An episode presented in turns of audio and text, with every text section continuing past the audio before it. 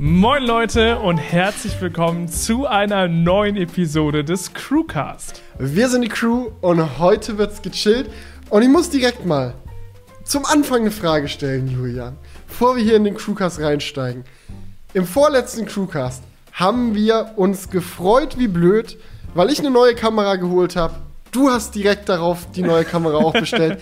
Jetzt ist das schon der zweite Crewcast den wir jetzt hier heute in Folge mit deiner neuen Kamera aufnehmen. Und ich wollte einfach mal wissen, wie ist es so? Ja, Diggi, also du siehst, also ich mein Lächeln, es, es könnte nicht größer sein.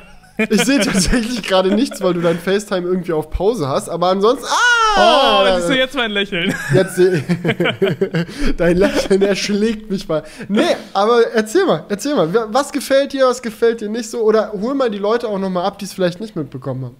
Ja, also Felix hat mich geinfluenced und ähm, mich davon überzeugt, dass äh, die FX3 genau das Richtige für mich ist. Eine sehr teure Kamera von Sony, ähm, die ich mir vor zwei Wochen gekauft habe.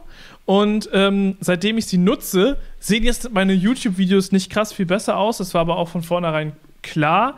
Aber es macht einfach im Workflow mega viel Spaß, weil es einfach eine Kamera ist, die an vielen Punkten einfach wirklich daran gedacht hat, ähm, für Filmmaker optimiert zu sein. Gerade zum Beispiel habe ich eine ganz neue Situation jetzt hier für den Crewcast. Ähm, ich habe ein Audio-Interface auf der Kamera, was zur Kamera dazugehört. Mein Mikrofon läuft direkt in die Kamera hinein und es wird alles zusammen aufgenommen. Ich konnte das dort schön einpegeln und ähm, habe jetzt auch einen richtig geilen Autofokus. Ich kann näher kommen, kann wieder zurückgehen und ich bleibe immer schön scharf immer auf meinem Gesicht. Ich weiß, das hat der Felix jetzt auch schon etwas länger mit seiner A7S3. Aber das ist wirklich super entspannt. Ich habe noch nie so schnell das Crewcast-Setup aufgebaut. Ich muss es im Nachhinein nicht noch im Schnitt zünken, bevor ich es dann dem Felix rüberschicken kann. So, es ist einfach sehr entspannt, muss ich sagen. Und, und natürlich hat es auch viele weitere Vorteile. Also Man hat jetzt auch eine Datei direkt gemacht, ne, beim letzten mhm. Crewcast. Weil ich hatte es tatsächlich auch noch nicht ausprobiert, mit der FX3 länger als 30 Minuten aufzunehmen, aber hat er jetzt gemacht, oder? Ja, zwei Stunden straight aufgenommen. Das war ja. richtig nice. Ihr, ihr, habt das ja bei den vor, vorletzten Malen, glaube ich, mitbekommen, was ich für einen Abfuck hatte teilweise, wo dann immer wieder ein Bild schwarz war, weil mein HDMI-Kabel kaputt war und all sowas. Und das brauche ich einfach nicht mehr. Es wird alles in dieser einen Kamera schön gebündelt aufgenommen. Und das ist jetzt gerade wirklich für jemanden, der wirklich jeden Tag mit seiner Kamera arbeiten muss, eine super geile Erleichterung. Was hat Paddy dazu gesagt? Will er jetzt auch eine? nee, Paddy ist davon so ganz ähm, unbeeindruckt. Er so, juckt mich nicht, ich finde auch die A7 III nice. Du kannst die, ich will die gar nicht benutzen, benutze ruhig immer die FX3 selbst. Und ich so, Geil, Digga. Wenn es denn sein muss. Meiner, na, nach meiner Meinung muss er gar nicht von der Kamera begeistert sein, weil dann kann ich sie häufiger benutzen. Perfekt. Ja, ich meine, hätte ja auch sein können, dass er dich, dass er dich so lange nervt, bis ihr noch eine zweite holt, aber. Ja, nee, hm. aber so ist es gerade nicht. nee, geil. Ja, es freut mich, dass du das Geld scheinbar nicht zum Fenster rausgeworfen hast, sondern es äh, dir den Workflow äh, gut, äh, gut verbessert hat. Ähm, ja. ja. Aber was ging sonst noch so die Woche bei dir? Erzähl mal. Ja, also Epic Keynote war natürlich jetzt dick am Start. Da haben wir ja schon im letzten Crewcast sehr lange drüber geredet. Das ist natürlich immer ein krasses Happening. Da habe ich wieder in der Halle übernachtet seit Ewigkeiten. Wir haben jetzt sehr lange Homeoffice gemacht. Ähm, da war ich jetzt hier schon teilweise so, wo ich gedacht habe, habe ich überhaupt noch Leute, die ich kenne? So ist schon so ganz ähm, im Homeoffice-Modus, dass man keine Menschenseele mehr sieht. Ja, oder war es jetzt ein Highlight auf jeden Fall, sich wieder mit Paddy in der Halle zu treffen, nach dem Corona-Test natürlich. Und ähm, dann da das Ganze so im Livestream zu verfolgen. Das hat dann richtig Bock gemacht, weil man mal wieder äh, soziale Kontakte hatte im Real mhm. Life. Mhm. So, das war schon mal nice. Ich, ich will gar nicht wissen, wie es sich anfühlt, wenn man mal irgendwann mal wieder auf einer Party ist, Digga. Oder irgendwie sag dir, wie es ist. Also wir hatten ja eigentlich geplant, so nach dem Umzug hier ins äh, neue Leipziger Studio dann auch direkt mal eine Umzugsparty zu machen.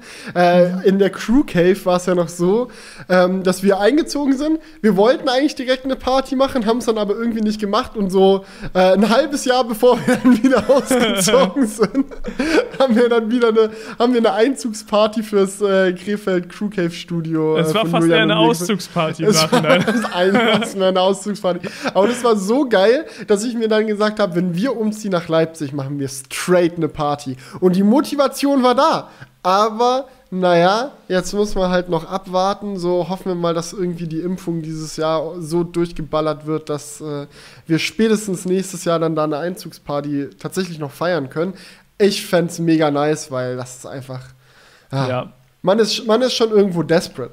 Abgesehen davon muss ich aber sagen, dass meine Woche oder meine letzten zwei Wochen im Gegensatz dazu mega sozial war. Ich habe so viele Leute gesehen, es war fast schon unnormal. ähm, alles Corona-konform. Keine Sorge, Leute, ich kann es euch auch gleich im Detail erzählen. Es ist, ist, nämlich echt viel abgegangen. Bei mir war es so, also wir nehmen ja alle zwei Wochen Crewcast auf und laden dann wöchentlich hoch.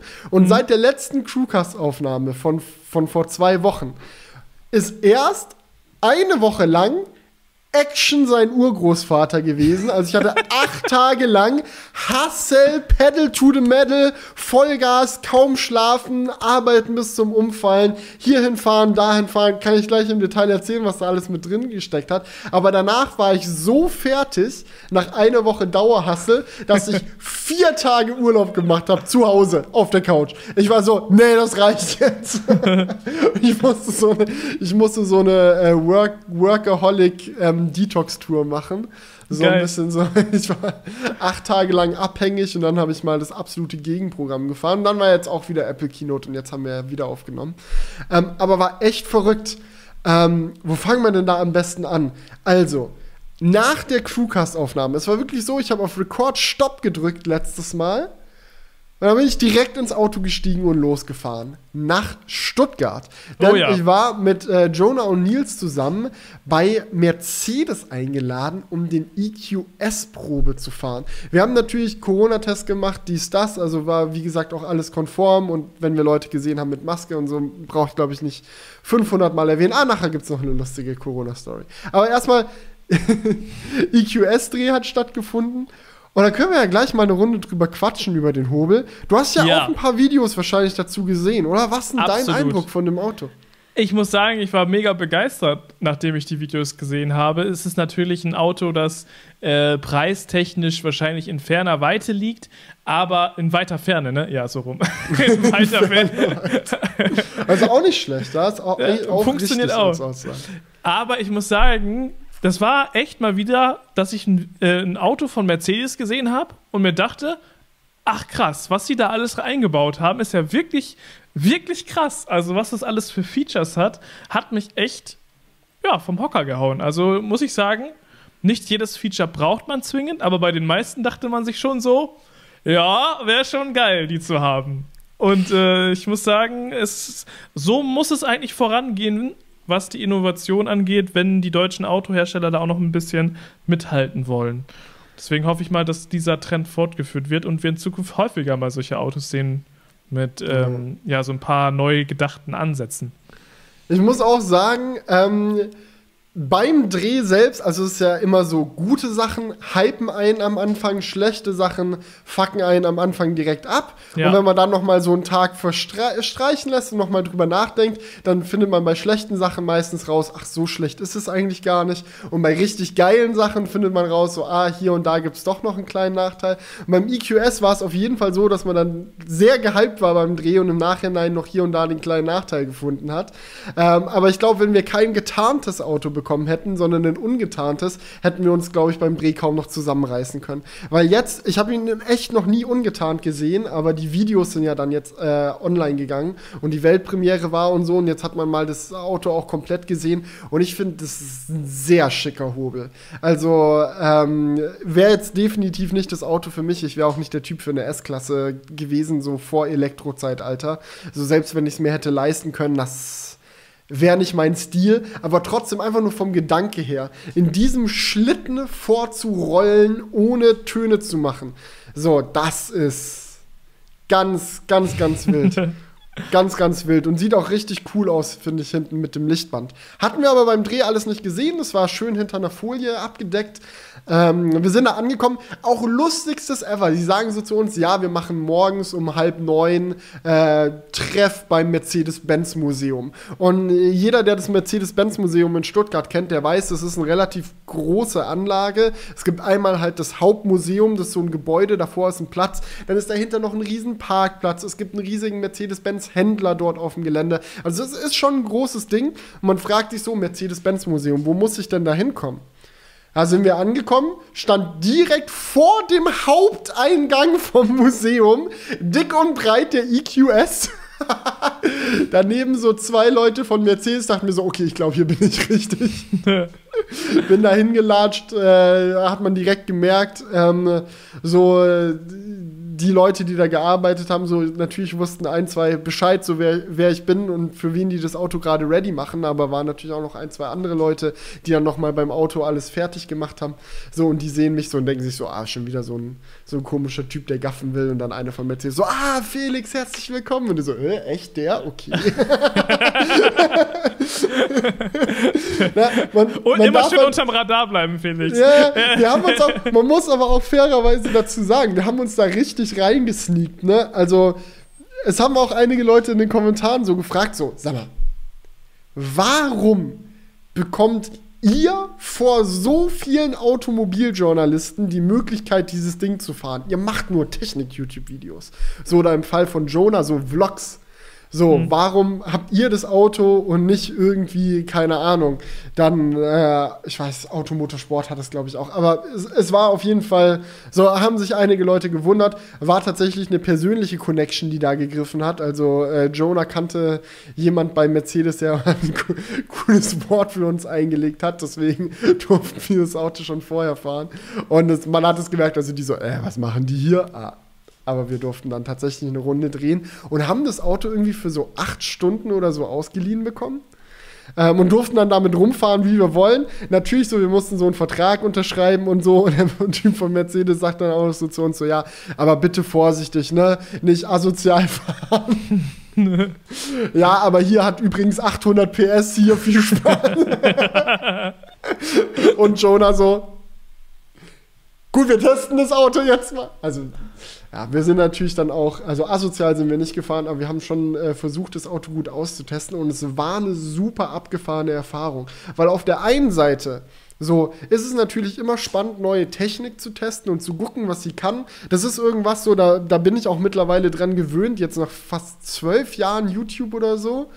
Ähm, und, und ich kenne es einfach auch coole, abgefahrene Technik zu testen, aber dieses Luxuriöse, was eine S-Klasse hat und auch eine elektrische S-Klasse, das ist natürlich nach wie vor mega lustig. Also wir sind da rein und erstmal so, Jonah, Herr Planck, können Sie mich chauffieren?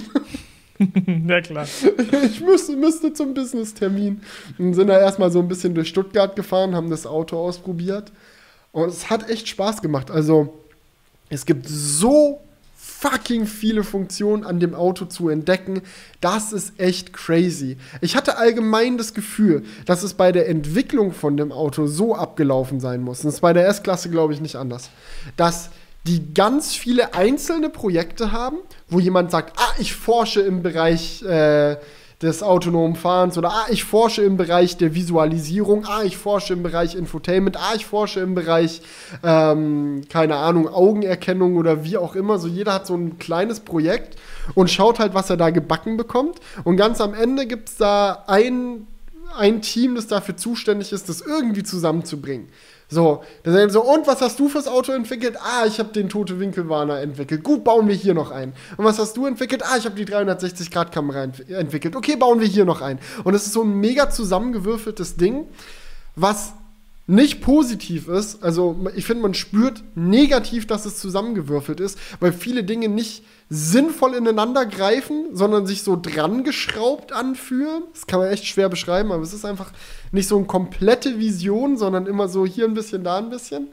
Aber nichtsdestotrotz ist es so krass, was einzelne Elemente von dem Auto können. Also so, an was für verrückte Funktionen die da teilweise gedacht haben. Ja, ja. Also es ist so, zum Beispiel, gibt es eine Erkennung für die automatischen Türen, wann die aufgehen dürfen und wann nicht. Also aut automatische Türen kennt man ja irgendwie schon. Model X hat das, seitdem es das Model X gibt, ähm, von Tesla jetzt. Und ähm, Rolls-Royce hat, glaube ich, auch schon häufiger so Türen eingebaut, die automatisch auf und zugehen können. Aber im EQS gibt es dann so Sachen wie, der guckt über die Kameras, ob von hinten ein Fahrradfahrer kommt und wenn ja, macht er die Tür nicht auf. Weißt du, solch, solche Kleinigkeiten, die Ja, da durchdacht werden, das ist schon furchtbar wild. Oder, diese bei- kleine Ampelkamera. Ja, ja, und die ist nicht klein, die ist riesig. Das ist so quer über den ganzen Bildschirm, zeigt er dir das an. Aber bei der Ja. Ampelkamera hatte ich echt so das Gefühl, dass sie es nicht gebacken bekommen haben, eine Ampelerkennung zu machen. Man hat es ja zum Beispiel auch im Audi e-tron oder so, dass er so Ampeln im Dashboard anzeigt. Äh, aber im Mercedes ist es so, ja, haben wir nicht erkannt, die Ampel, deswegen machen wir einfach eine Kamera, die anzeigt, wie die Ampel aussieht. Musst du selber erkennen mit deinem Auge. Ja, So, okay. oder auch so Gestensteuerung hier, Gestensteuerung da. Also es ist viel Unnötiges dabei, aber auch viel Cooles. ja, also- man hat das Gefühl einfach, dass Mercedes einfach alles reingeballert hat, was sie können. So. Ja, Und ich meine, das ist ja auch cool.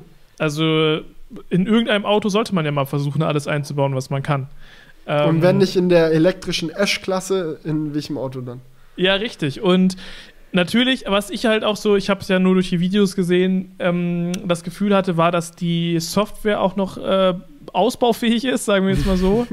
Da hat ja noch vieles gescheckert und geruckelt, ähm, was eigentlich nicht sein darf.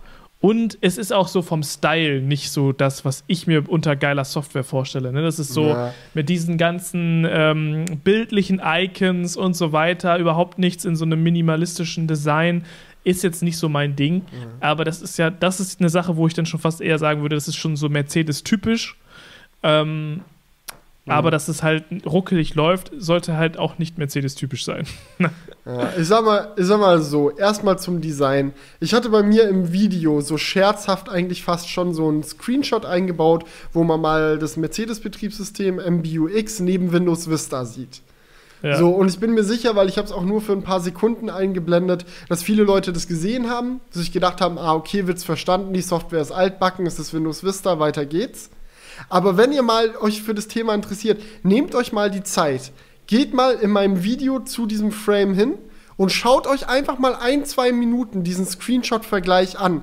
Und ihr werdet erstaunt sein, wie viele Elemente sich in MBUX wiederfinden, die es in Windows Vista gab. Wie gleich diese glossy Buttons gemacht sind. Wie Schatten und Transparenzen funktionieren. Es gibt wirklich so ganz viele Sachen, wo man sich denkt, ah, okay, ist wirklich Windows Vista. Und das ist ein bisschen schade. Ich muss aber auch sagen, dass wenn man in dem Auto sitzt und es hat diese plüschweichen Kopfkissen und das edle Holzinterieur und dieses und jenes, das ist dann irgendwo vom Vibe her fast schon fittet, dass die Software so, so, keine Ahnung, weil man denkt sich, so ein EQS ist in gewisser Hinsicht auch so ein, Gro so ein Auto für den Großvater im Ruhestand, der es geschafft hat. Der hat sein Leben lang hart gearbeitet, der ist ein erfolgreicher Geschäftsmann gewesen und auf seine letzten Tage fährt er jetzt nochmal elektrische Ash-Klasse. So, der fühlt sich mit einem Windows Vista Betriebssystem wohl und mit den plüschigen Fußmatten, das passt dann alles zusammen. Ja. Ja, es ist halt auch immer die Sache, ne? Es mag ja vielleicht auch sein, dass es äh, anderen Leuten gefällt. Ja, und Ich ich, glaube, es gibt chinesischer Markt, das ist, glaube ich, auch echt groß für Mercedes, gerade was Luxusautos angeht. Ich glaube, S-Klasse verkaufen die auch echt gut in Asien. Ja. Und die stehen vielleicht dann auch auf diesen, diese Art von Luxus irgendwie. Aber ich denke, man könnte es schon ein bisschen minimalistischer machen, ohne nicht luxuriös zu sein. Aber gut. Ja. ähm, aber was noch das Ruckeln vom Betriebssystem angeht. Ähm, Ich fand es echt schlimm, als wir das Auto gefahren sind. Nicht, dass es unbenutzbar wäre, aber es ist halt wirklich so dieses so, du drückst einen Knopf und es passiert für eine halbe Sekunde erstmal nichts und dann beginnt die Animation. Das sind solche Sachen, da denkt man sich so, oh, fühlt sich irgendwie träge an. Mir haben aber viele Leute in die Kommentare geschrieben, dass es bei der S-Klasse wohl auch so gewesen wäre, dass in den Prototypen das Betriebssystem geruckelt hat und in der finalen Version dann nicht. Mhm. weil ähm, die es dann noch in den Griff bekommen haben. Und auf der S-Klasse läuft ja dasselbe Betriebssystem wie im EQS auf dem Hyperscreen. Von daher gehen da viele von aus, dass sie es noch in den Griff bekommen. Ich muss aber trotzdem sagen, erstens, der Hyperscreen hat viel mehr Pixel auf dem Bildschirm als der Screen in der S-Klasse. Also es könnte sein, dass sie es tatsächlich nicht in den Griff bekommen. Und ich weiß auch nicht, weil ich selber nie eine S-Klasse benutzt habe, wie ruckelfrei es sich tatsächlich anfühlt. Oder nicht mal unbedingt nur ruckelfrei, sondern auch träge. Weißt du, dieses, du drückst einen Knopf, wie lange dauert es, bis wirklich was passiert. Ja. So, wenn es nicht instant ist, fühlt es sich direkt träge an. Ja. ja. es muss ja auch kein Ruckler sein. Alleine, wenn halt viel Zeit dazwischen liegt, fühlt es sich halt schon langsam an. Ja, oder ja, wenn stimmt. ein Menü aufgeht und erst eine halbe Sekunde später der Inhalt vom Menü erscheint. Auch wenn er smooth eingeblendet wird. Er kommt zu spät. Es muss da sein in dem Moment, wo das Fenster aufgeht. Ja. Solche Sachen. Und es ist halt, da merkt man so, Software, es ist wohl sehr zusammengewürfelt, weil der EQS soll wohl auch 16 GB RAM haben und irgendwie, also es ist ein fettes Ding, weil ich auch im Video gesagt hatte, ja, warum bauen sie nicht einfach einen besseren Prozessor ein? Ich glaube, da ist nicht mehr so viel Luft nach oben. Also ich glaube, da steckt schon echt viel Technik drin. Es äh, hängt dann, wenn dann, eher an kunterbunter Programmierung, sage ich mal. Dass sie das nicht von Grund auf sauber gebaut haben, sondern so, wie sich auch das Betriebssystem anfühlt, so dieses, ach, hier schrauben wir das Element noch rein, hier schrauben wir das Element noch rein, hier schrauben wir das Element noch rein. Das mhm. ist halt so ein bisschen schade. Aber ich möchte auch nicht die ganze Zeit nur lästern, weil ich fand, dass Mercedes auch, abgesehen jetzt von den ganzen Luxus-Features und Sachen, die man vielleicht nicht braucht, wie diese komische Gestensteuerung, sie auch echt viele coole Sachen gemacht haben, so spezifisch auf Elektroautos gesehen, vielleicht unspezifisch auf Elektroautos, dieses Virtual Reality Head-Up-Display, ganz, ganz wild. Also, dass er dir so auf die Straße vor dich so Pfeile und so projiziert. Ich weiß, die S-Klasse konnte es auch schon, aber hat mich jetzt im EQS beeindruckt und abgeholt. Ähm, aber halt auch fürs Elektroauto schnelles Laden, ohne dass man eine Karte irgendwo hinhalten muss. Du steckst ja, wirklich ja. bei Ionity so den Stecker ins Auto, es fängt direkt an zu laden. So, das finde ich richtig geil. Dann ist die Ladekurve auch schwer in Ordnung. Ähm, Reichweite auch absolut nice in dem Auto. Und halt ein sehr angenehmes Fahren. Ich weiß, das kam in meinem Video nicht so rüber, weil ähm, das Mikro irgendwie blöd und zu nah an der Scheibe positioniert war, aber es ist echt leise. Also ein super ruhiges Dahinrollen.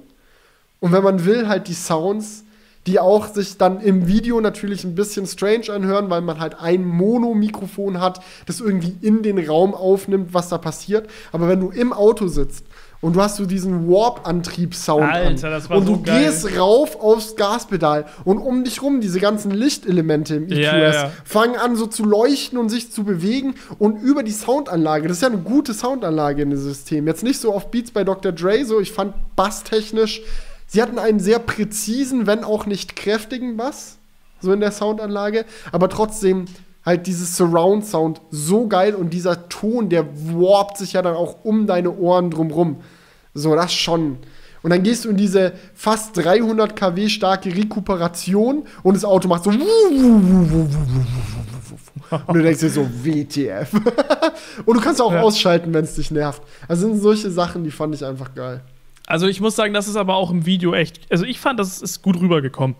Weil ich habe das so richtig beim, beim Schauen gemerkt, dass, es, dass du dir so dachtest, what the fuck, Alter, wie krass muss es sein, da drin zu sitzen? Also vor allem diese Lichteffekte sind ja mal wirklich super krass umgesetzt worden. Mhm.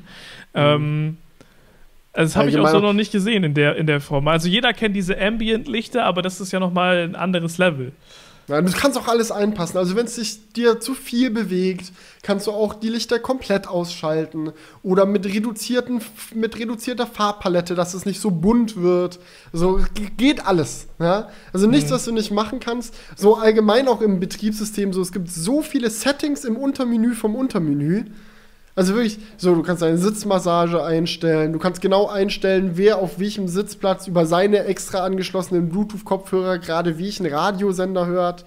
Du kannst scheinbar auch, das habe ich bei Alexi Bexi im Video gesehen, habe ich ihn echt leider nicht ausprobiert, analoges Fernsehen schauen und auf die verschiedenen Bildschirme packen, wo ich mir dann auch wieder denke, das ist so typisch S-Klasse. Weißt du, im Tesla bist du an der Ladestation und guckst Netflix, YouTube und Twitch in der Ash-Klasse bist am Ionity Charger und schaust mal, was im ZDF gerade läuft. Nicht in der Mediathek, sondern im Live-Fernsehen.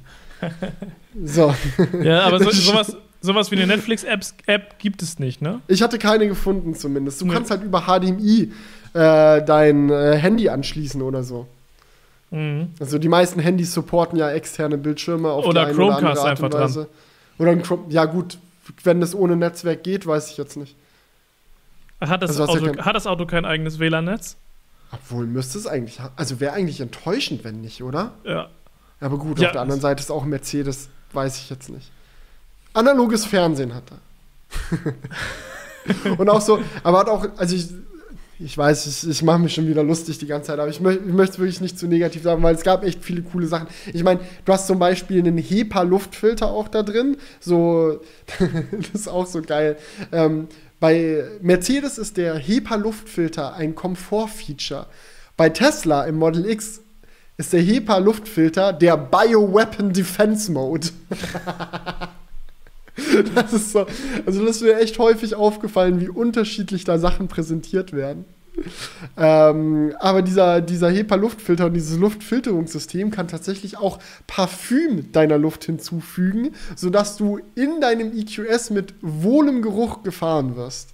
Also du möchtest da einsteigen, das soll auch äh, dann ähm, nach Gucci Store riechen, wenn du da drin sitzt. ja, aber ich meine, warum denn nicht? Warum, warum denn auch nicht? Absolut weißt du, richtig. Du sitzt da einfach auf dem Beifahrersitz, lässt richtig ein blähen und kannst dann vielleicht ein bisschen das, das Parfüm hochfahren danach. Ist doch geil. Richtig schön in den Ledersitz reingeknattert und dann ausgleichen. Oh, oh nein. ja, aber auch ansonsten, wie gesagt, sehr nice. Smarte Rekuperation fand ich unglaublich gut. Ich habe leider, das ist so, ein, so eine Sache, die hat sich durch den ganzen Dreh gezogen. Wir hatten das Auto sieben Stunden oder so. Wir mussten erst ausprobieren, was es kann, dann uns überlegen, was wir irgendwie davon nice finden und dann das auch nochmal machen, um es aufzunehmen. So, weil wenn du nicht weißt, was das Auto kann, kannst du es auch nicht präsentieren. Wir haben auf Jonas Kanal ja eher so ein Wir entdecken das gemeinsam Ding gemacht. Das hat dann gut funktioniert in den ersten Stunden, wo wir den EQS so hatten, weil wir einfach wirklich gemeinsam im Video die Sachen entdeckt haben. Aber bei mir wollte ich ja so präsentieren, das ist furchtbar schwierig, weil es passieren dann halt voll oft zum Beispiel, wir sind in den Tunnel reingefahren. Da hast du geile Lichter irgendwie auf einmal. So dieses, diese Visualisierung, die dir das autonome Fahren zeigt, äh, macht auf einmal so eine extra Tunnelansicht und so. Und du denkst ja, geil! Ja, und wenn du dann später merkst, okay, davon brauchen wir jetzt noch eine Aufnahme, ist natürlich weit und breit kein Tunnel. So. Ja. Und du musst in einer halben Stunde das Auto wieder abgeben. Also solche Sachen konnten wir dann leider nicht filmen, aber ich fand die Tunnelansicht echt geil. Also es ist wirklich so, du fährst so in den Tunnel, dieses Ambient Light geht an und in deinem Display vorne, wo du siehst auch, wo die Autos um dich drum fahren, kommt so ein Tunnel rausgeflogen und du hast auf einmal so eine Tunnelansicht, wo auch deine Scheinwerfer akkurat wieder dargestellt werden. Und Scheinwerfer sowieso ganz wildes Ding. Ich meine, Tesla hat die wacksten Scheinwerfer im Model 3, die du dir so vorstellen kannst. Das ist einfach wie eine Glühbirne in einem Gehäuse so gesehen. So, ich meine, sind LED-Scheinwerfer, aber trotzdem so, die können gerade ausleuchten, that's it. Und so im Mercedes so, ja klar, kann dir Navigationshinweise auf die Fahrbahn projizieren. und, und wenn jemand. War das jetzt ein Scherz oder kann das Nein, das, das ist wirklich. Das ist wirklich. Hä, die haben was? einen Beamer, die haben. das ist no joke. Das ist wieder so ein Ding, weißt du, weil die jemandem gesagt haben, kümmere dich um die Scheinwerfer, der nichts zu tun außer Scheinwerfer und dann baut der einen geilen Scheinwerfer. Und dieser Schein, also das ist, musst dir vorstellen, wie so ein, also ist halt, ähm, so, so ein Matrix-LED-Scheinwerfer-Ding, aber mit so vielen Pixeln, dass er wie einen Schwarz-Weiß-Beamer Dinge auf die Straße projizieren kann. Gibt es ja im Audi e-tron oder so zum Beispiel auch, aber Ash-Klasse natürlich absolut advanced. Da passieren dann auch solche Dinge wie, wenn du über die Landstraße fährst, in der Nacht, und dann läuft da auf einmal jemand auf die Straße. Entweder ein Mensch oder ein Reh oder wie auch immer. Erkennt das Auto das? Die Scheinwerfer highlighten explizit diesen Menschen, der da langläuft oder dieses Tier, also wie so Fernlicht auf diesen Menschen, dass er in deinem Sichtfeld aufleuchtet quasi. Und du siehst, oh shit, da nicht reinfahren und dem halt ausweichen kannst. Das ist so ein Feature, da denke ich mir heutzutage, wie aufwendig ist es, das zu entwickeln und das einzubauen. Aber langfristig, das ist ja so ein typisches S-Klassen-Ding, kann ich mir echt vorstellen, dass irgendwann sogar Pflicht ist, wo die Regierung sagt, was, deine Scheinwerfer kann, können Passanten nicht anleuchten, wenn sie dir auf die Straße laufen? Nee, das Auto können wir so nicht zulassen. Ja. Weißt du, wie ich meine? So, denk ans Jahr 3000, als ob es da nicht Vorschrift ist, dass deine Scheinwerfer Leute anleuchten können. Ja. So. Ich meine, das ist doch ein geiles Sicherheitsfeature. Ja, mega. Ich hoffe, das haben die gut patentiert. Keine Ahnung, ich weiß, vielleicht kann Audi das auch oder so, da bin ich nicht tief genug im Thema drin. Aber es sind solche Sachen. Das sind solche Sachen, wo man merkt, okay, da hat Mercedes irgendwo technologisch die Nase vorne oder sie bieten zumindest ein Auto an, wo du so viele wilde Techniken in einem Fahrzeug gleichzeitig erleben kannst, mit dem auch und dem auch und dem auch und dem auch. Aber die Grundvision fehlt beim EQS irgendwo. Dieses Ding, wo alles zusammenkommt und Sinn macht. Ja, wo alles Software gesteuert ist, wo neue Features nicht an Hardware gekoppelt sind, sondern jemandem noch was einfällt ja, und man dann sagt, gut, das fügen wir jetzt noch im Nachhinein hinzu. So für mhm. dieses Pilot Assist oder Driver Assisting zum Beispiel ist auch so.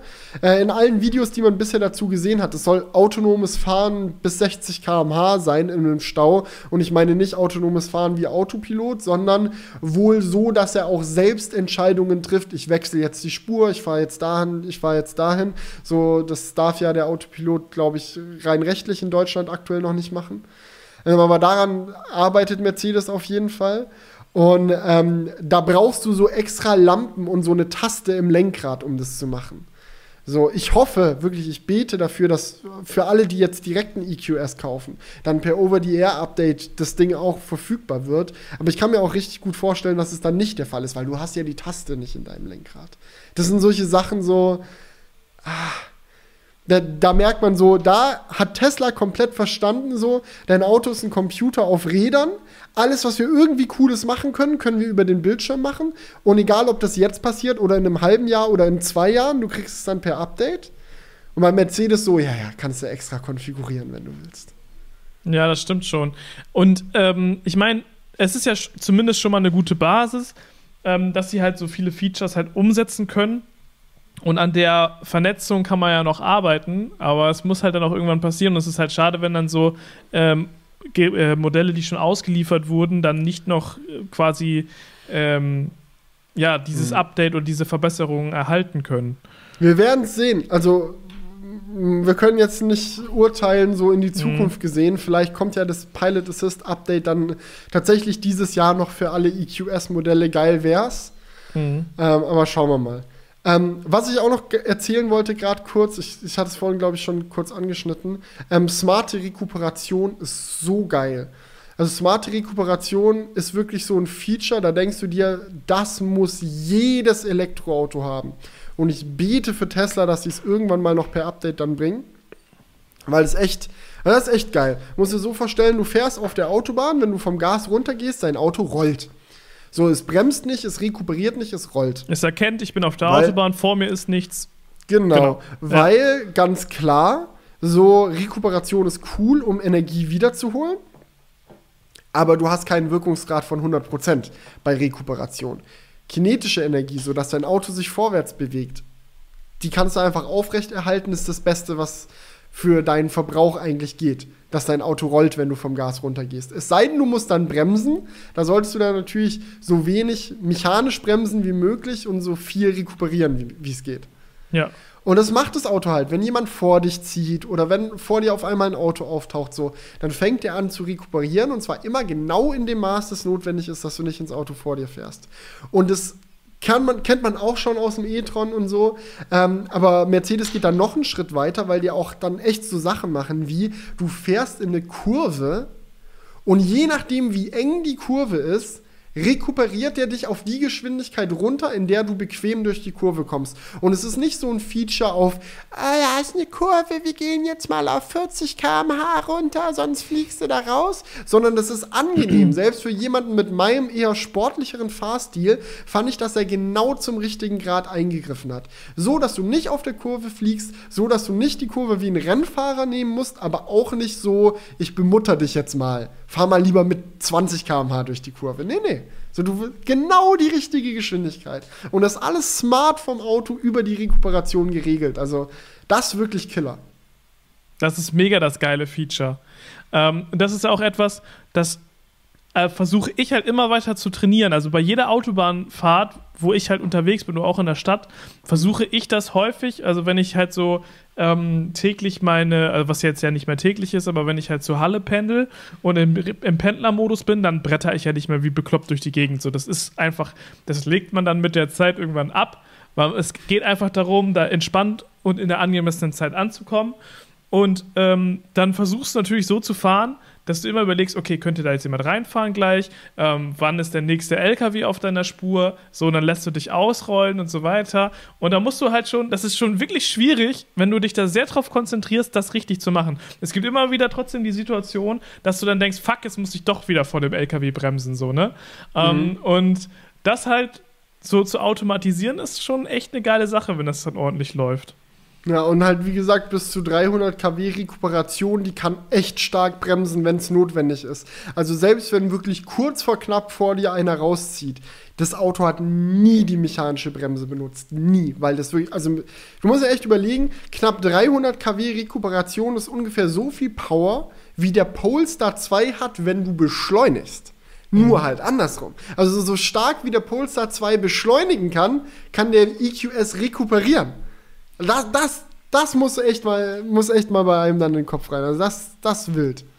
Das wild. Ja. Krass, ja. Aber, Aber gibt's, gibt's da schon einen Preis? Ich habe da noch keinen Preis zugesehen. Ja, wir haben die ganze Zeit rumgescherzt. Wir haben so haben so zu den Mercedes-Leuten so, und was kostet der Hobel? Und die so, ja, ähm, dürfen wir noch nicht sagen. Und ich so, ja, und wie sollen wir dann das Auto vernünftig bewerten? Die so, ja, macht einfach nicht so, ihr könnt ja grob schätzen, wird so ungefähr S-Klassenniveau sein. Und ich so, okay, dann sagen wir im Video einfach, ist ein schönes Auto, aber für 500.000 Euro hätten wir uns echt mehr erwartet. nee, es wird wohl so, ich weiß nicht, ob sie es bei der Weltpremiere gesagt haben, aber von, dem, von der letzten Info, die ich habe, wird es wohl knapp unter 100.000 anfangen und dann easy bis 250, 300.000 hochkonfigurierbar sein. Ähnlich wie es bei der S-Klasse halt auch ist, ne? Also du kannst halt die Baseline kann nix, kostet nix Variante haben. Ich meine, es ist immer noch ein 100.000 Euro Auto. Die kann, kann nix ist falsch, also die kann schon auch relativ viel. Aber dann hast du zum Beispiel den Hyperscreen nicht. Du hast den großen Motor nicht du hast dieses und jenes, weißt du, und wenn du es dann halt hochkonfigurierst, gerade wenn du ins Detail reingehst, du kannst ja auch so ein S-Klassen-Interieur bis aufs Letzte anpassen. So, ah, ich möchte die Ziernaht in einer anderen Farbe. Geht, kostet aber. Ja?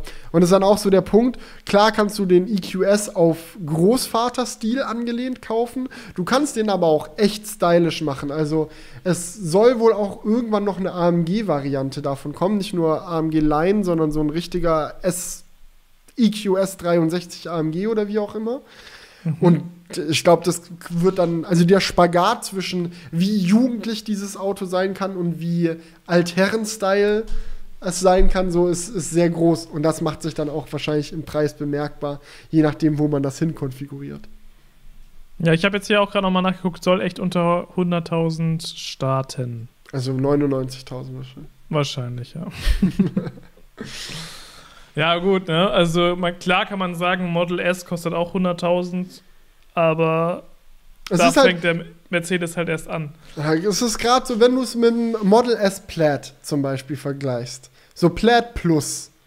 Was auch so Plaid Plus soll laut Tesla bis Ende des Jahres kommen. Ich würde sagen, Anfang 2022 ist wahrscheinlicher. Zumal sie ja jetzt auch schon mit dem Long Range und normalen Plaid Auslieferungsschwierigkeiten haben. Aber wenn du jetzt mal so ein Plaid Plus nimmst mit den neuen Batteriezellen und so, der dann ungefähr da rauskommt, wo dann auch der EQS Feature Complete ist. Also wenn er auch dann sein autonomes Fahren und so alles hat. Ähm, dann hast du halt für 150.000 Euro irgendwie beim Model S ein absurd schnelles Auto mit einer riesigen Reichweite, wo dann auch die EQS nicht mehr mithalten kann. So, aber auf der anderen Seite hast du halt auch, wird der nicht so geile Scheinwerfer haben wie der EQS. Er wird nicht so bequem sein wie der EQS. Er wird nicht ein Tablet hinten in der Mittelkonsole haben, auf dem du ZDF gucken kannst, wenn du möchtest. So.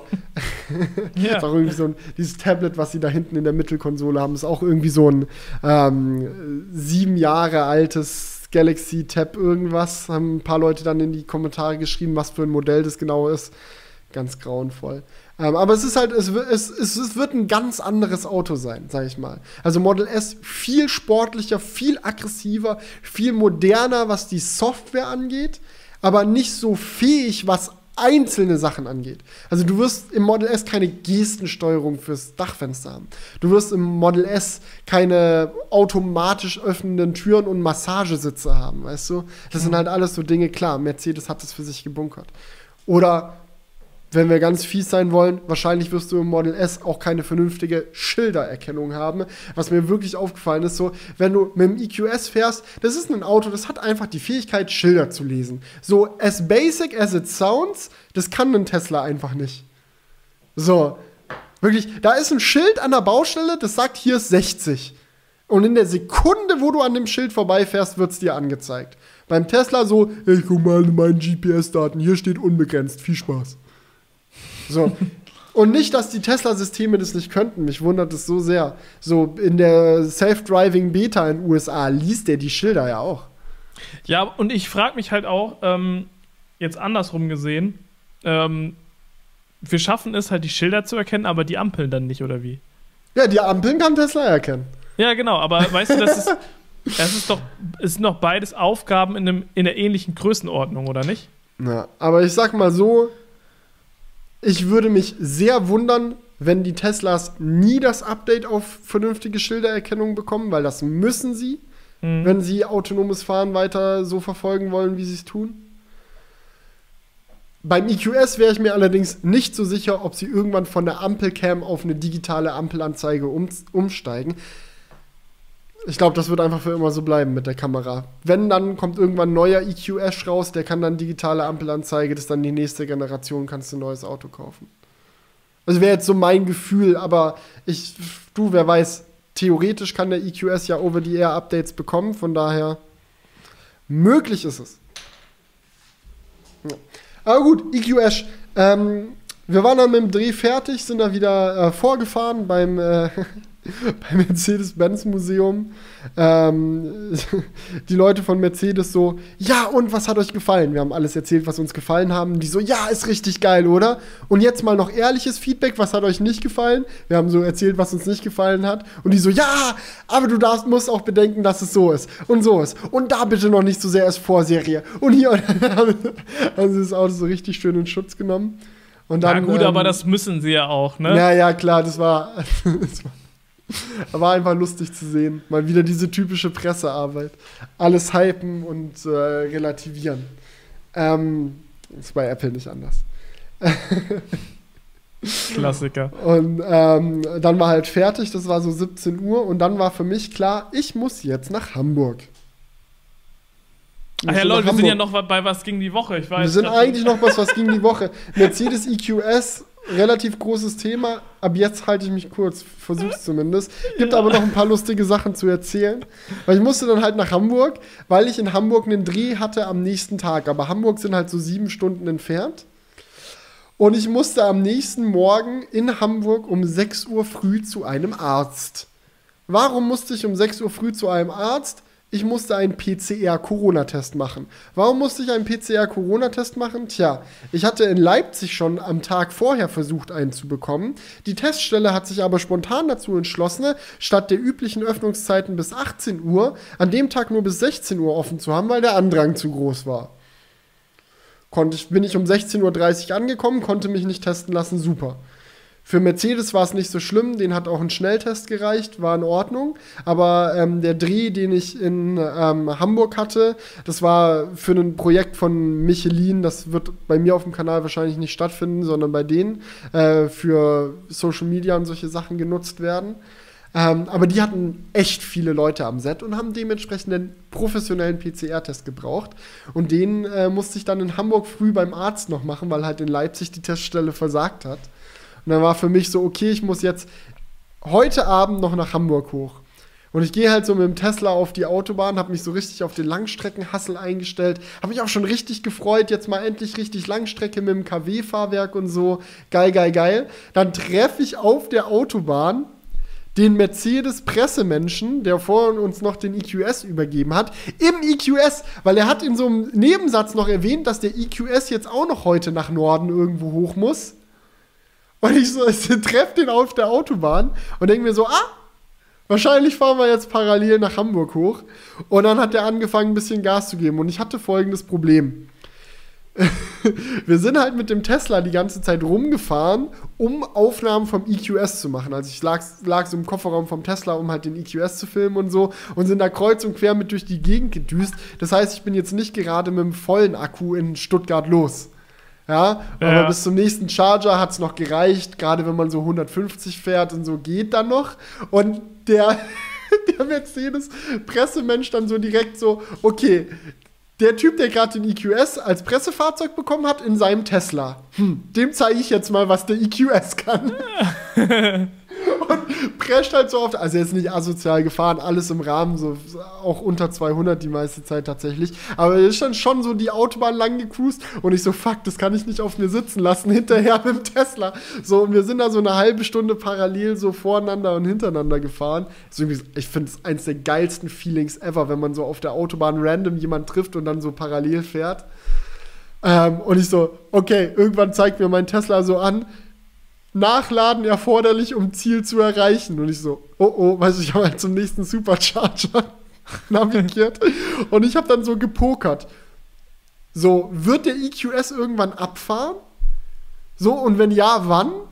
Und kann ich bis dahin noch weiter pushen, um nicht leer anzukommen, weißt du, um es noch zum Supercharger zu schaffen. Und dann bin ich halt, ich kann ja, kann ja die Tesla-Ehre, die musste ja aufrechterhalten werden. Bin ich halt so hinter dem EQS mit 170, 180, was wir halt gefahren sind, hinterher. Und dann ist er kurz vorher, ist ja so die Ausfahrt runter und ich hatte noch so 2%, musste aber irgendwie noch so 20 Kilometer oder so fahren. Ich so, oh oh. Und bin dann noch zum Charger gekrochen, aber erzähl's nicht Mercedes. Psch.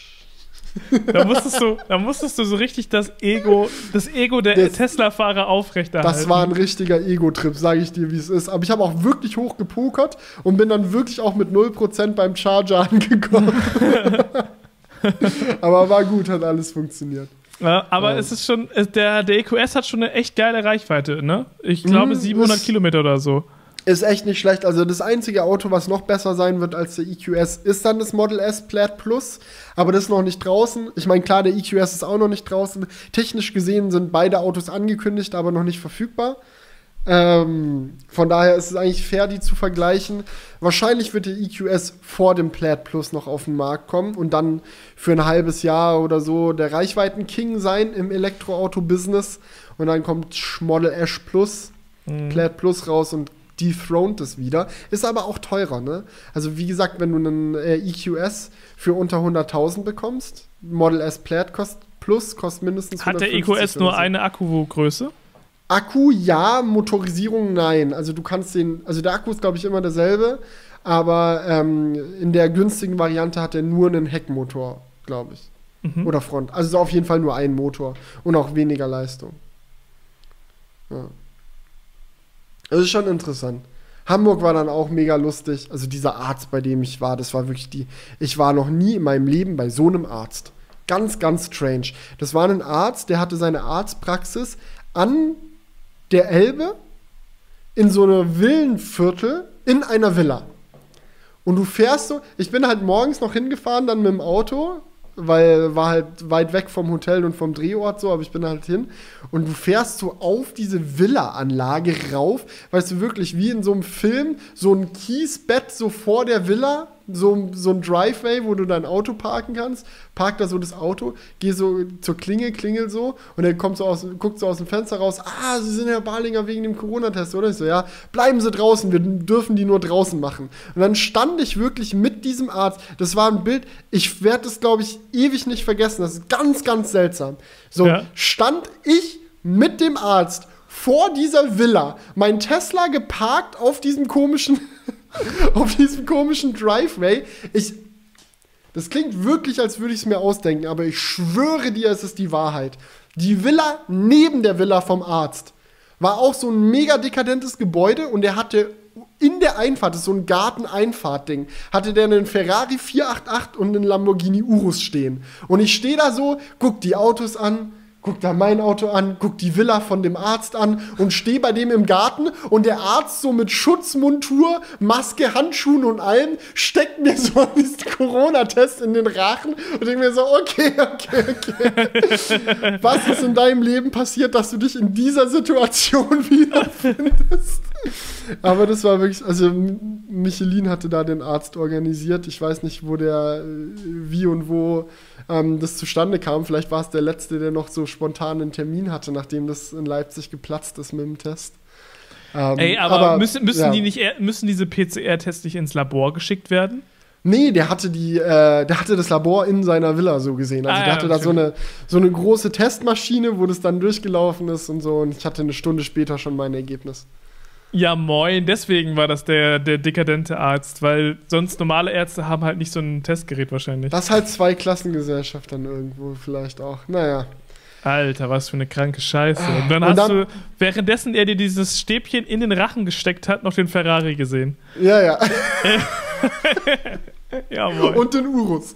Ja, und ich stand so da und denke mir so, was ist das für was ist Wirklich 6 Uhr morgens, die Sonne geht über der Elbe auf, also diese Villa war an der Elbe und du denkst hm. dir so, Digga, ist jetzt nicht dein Ernst.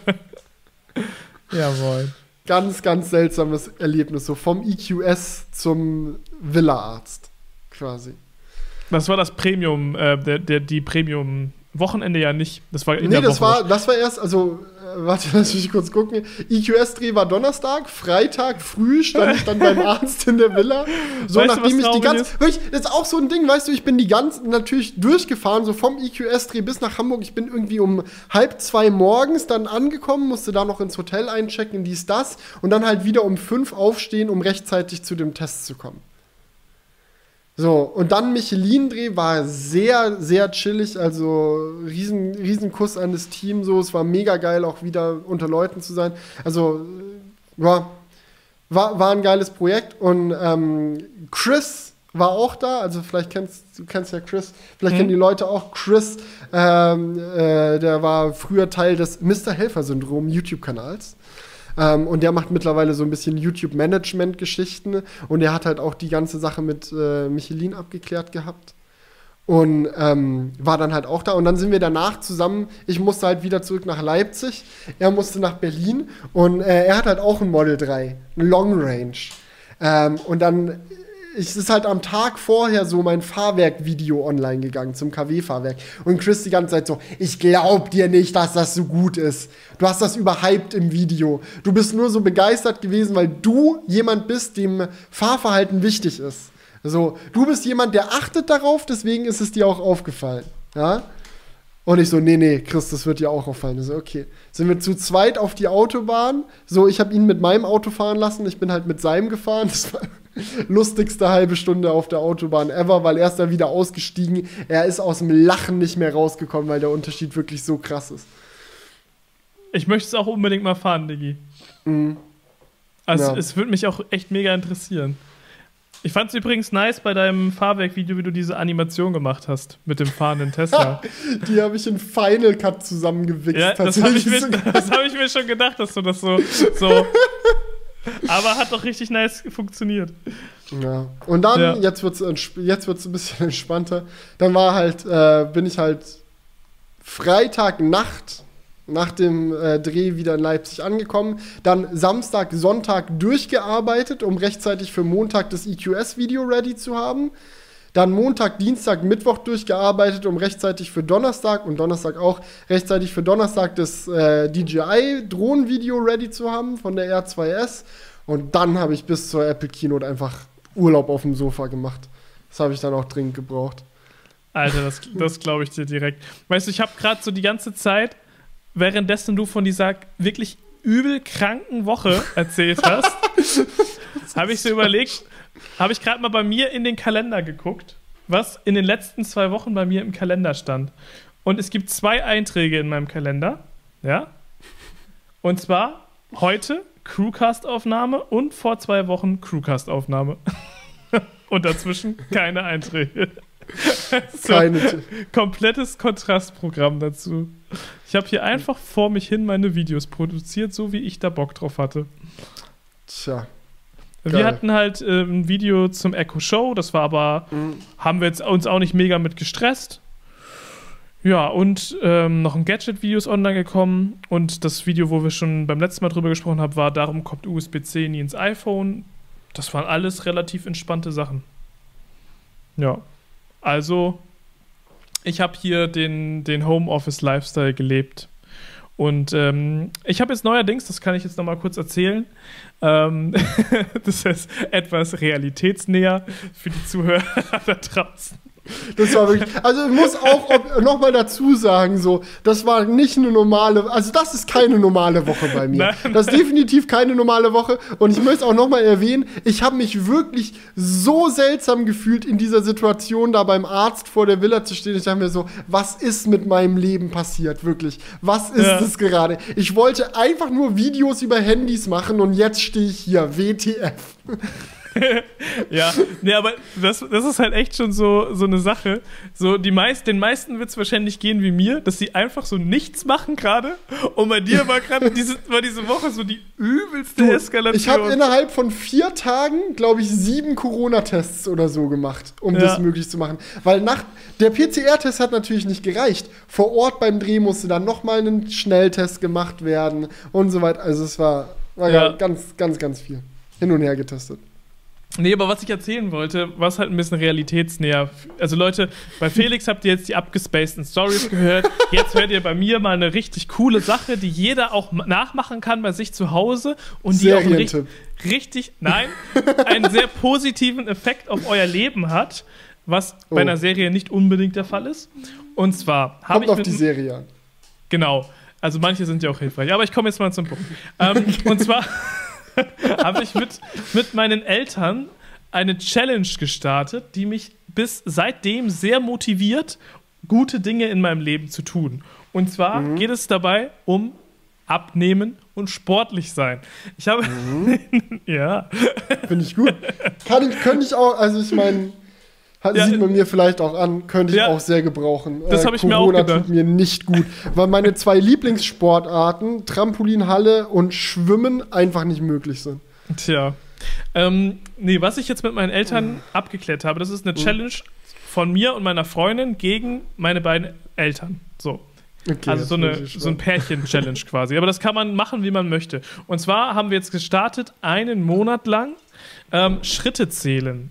Und ähm, am Ende des Monats hat das Pärchen gewonnen, das die meisten Schritte gelaufen hat. So. Mhm. Und das, ich also muss du sagen, und deine Freundin gegen deine Mama und deinen Papa.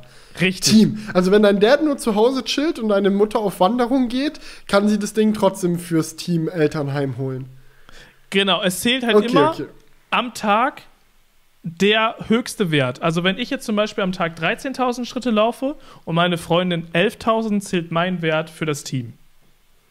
Okay, aber wenn du jetzt 10.000 läufst und deine Freundin auch 10.000 und dein ja. Dad 0 und deine Mama 11.000, dann gewinnt Team Eltern oder wie? Ja, das, man kann das ja machen, wie man möchte. So, für uns okay. war das jetzt. Nee, ich, wollte, ich will das gar nicht kritisieren, ich ja. wollte es nur verstehen.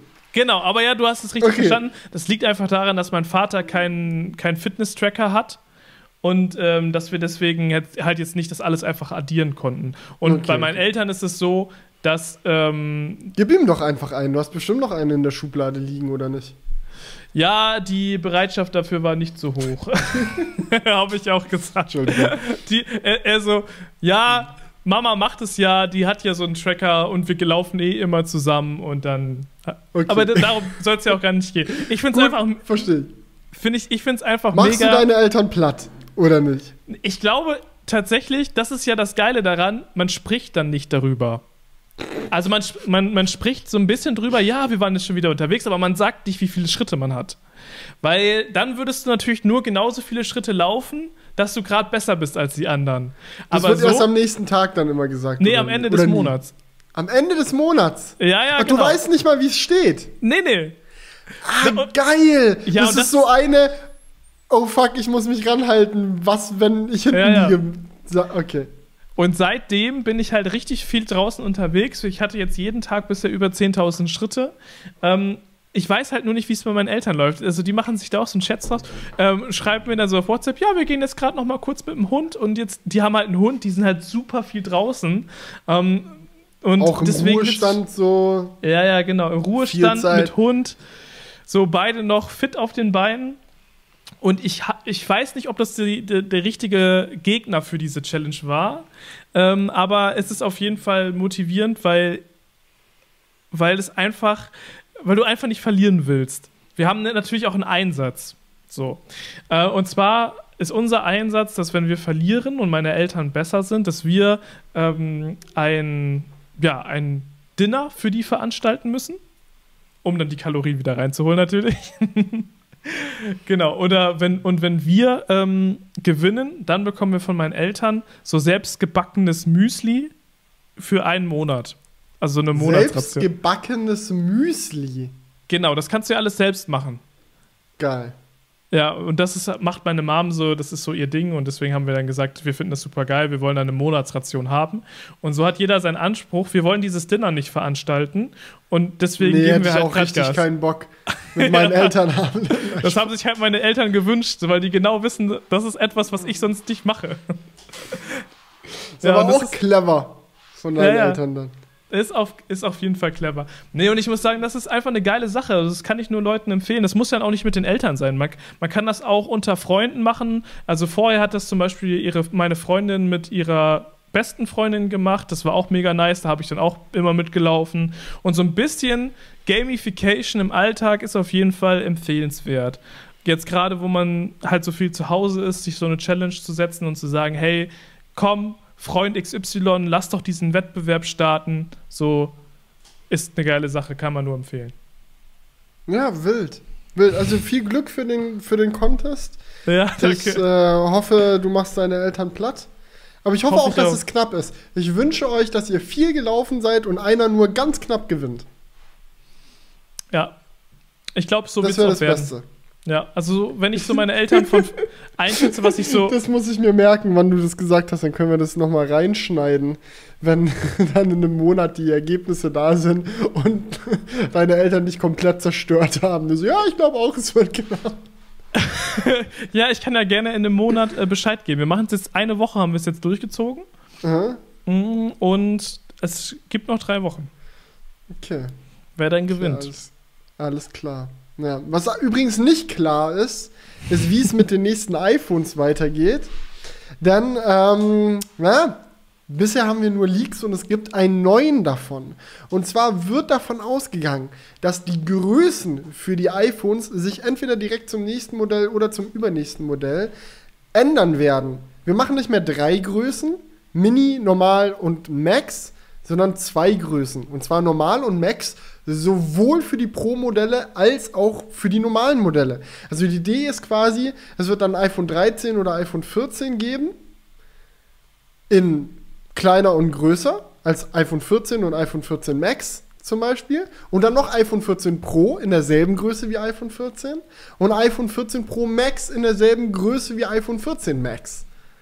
Ja, okay. Ist eigentlich ganz cool, oder? Aber warum jetzt iPhone 14? Oder 13. So who fucking knows. Ähm, ja, beim 13 wird es wohl auch noch mal einen Mini geben. Es sind ja alles Gerüchte. Also Ja. das sind jetzt hier keine... St Aber keine 12S wird es nicht heißen. Du, das weiß man ja nicht. Vielleicht wird es Ja. ja. auch 12S heißen und dann heißt es. Also darum geht es jetzt nicht. Keine Ahnung, Mhm. wie dann, ob das dieses Jahr oder nächstes Jahr passiert.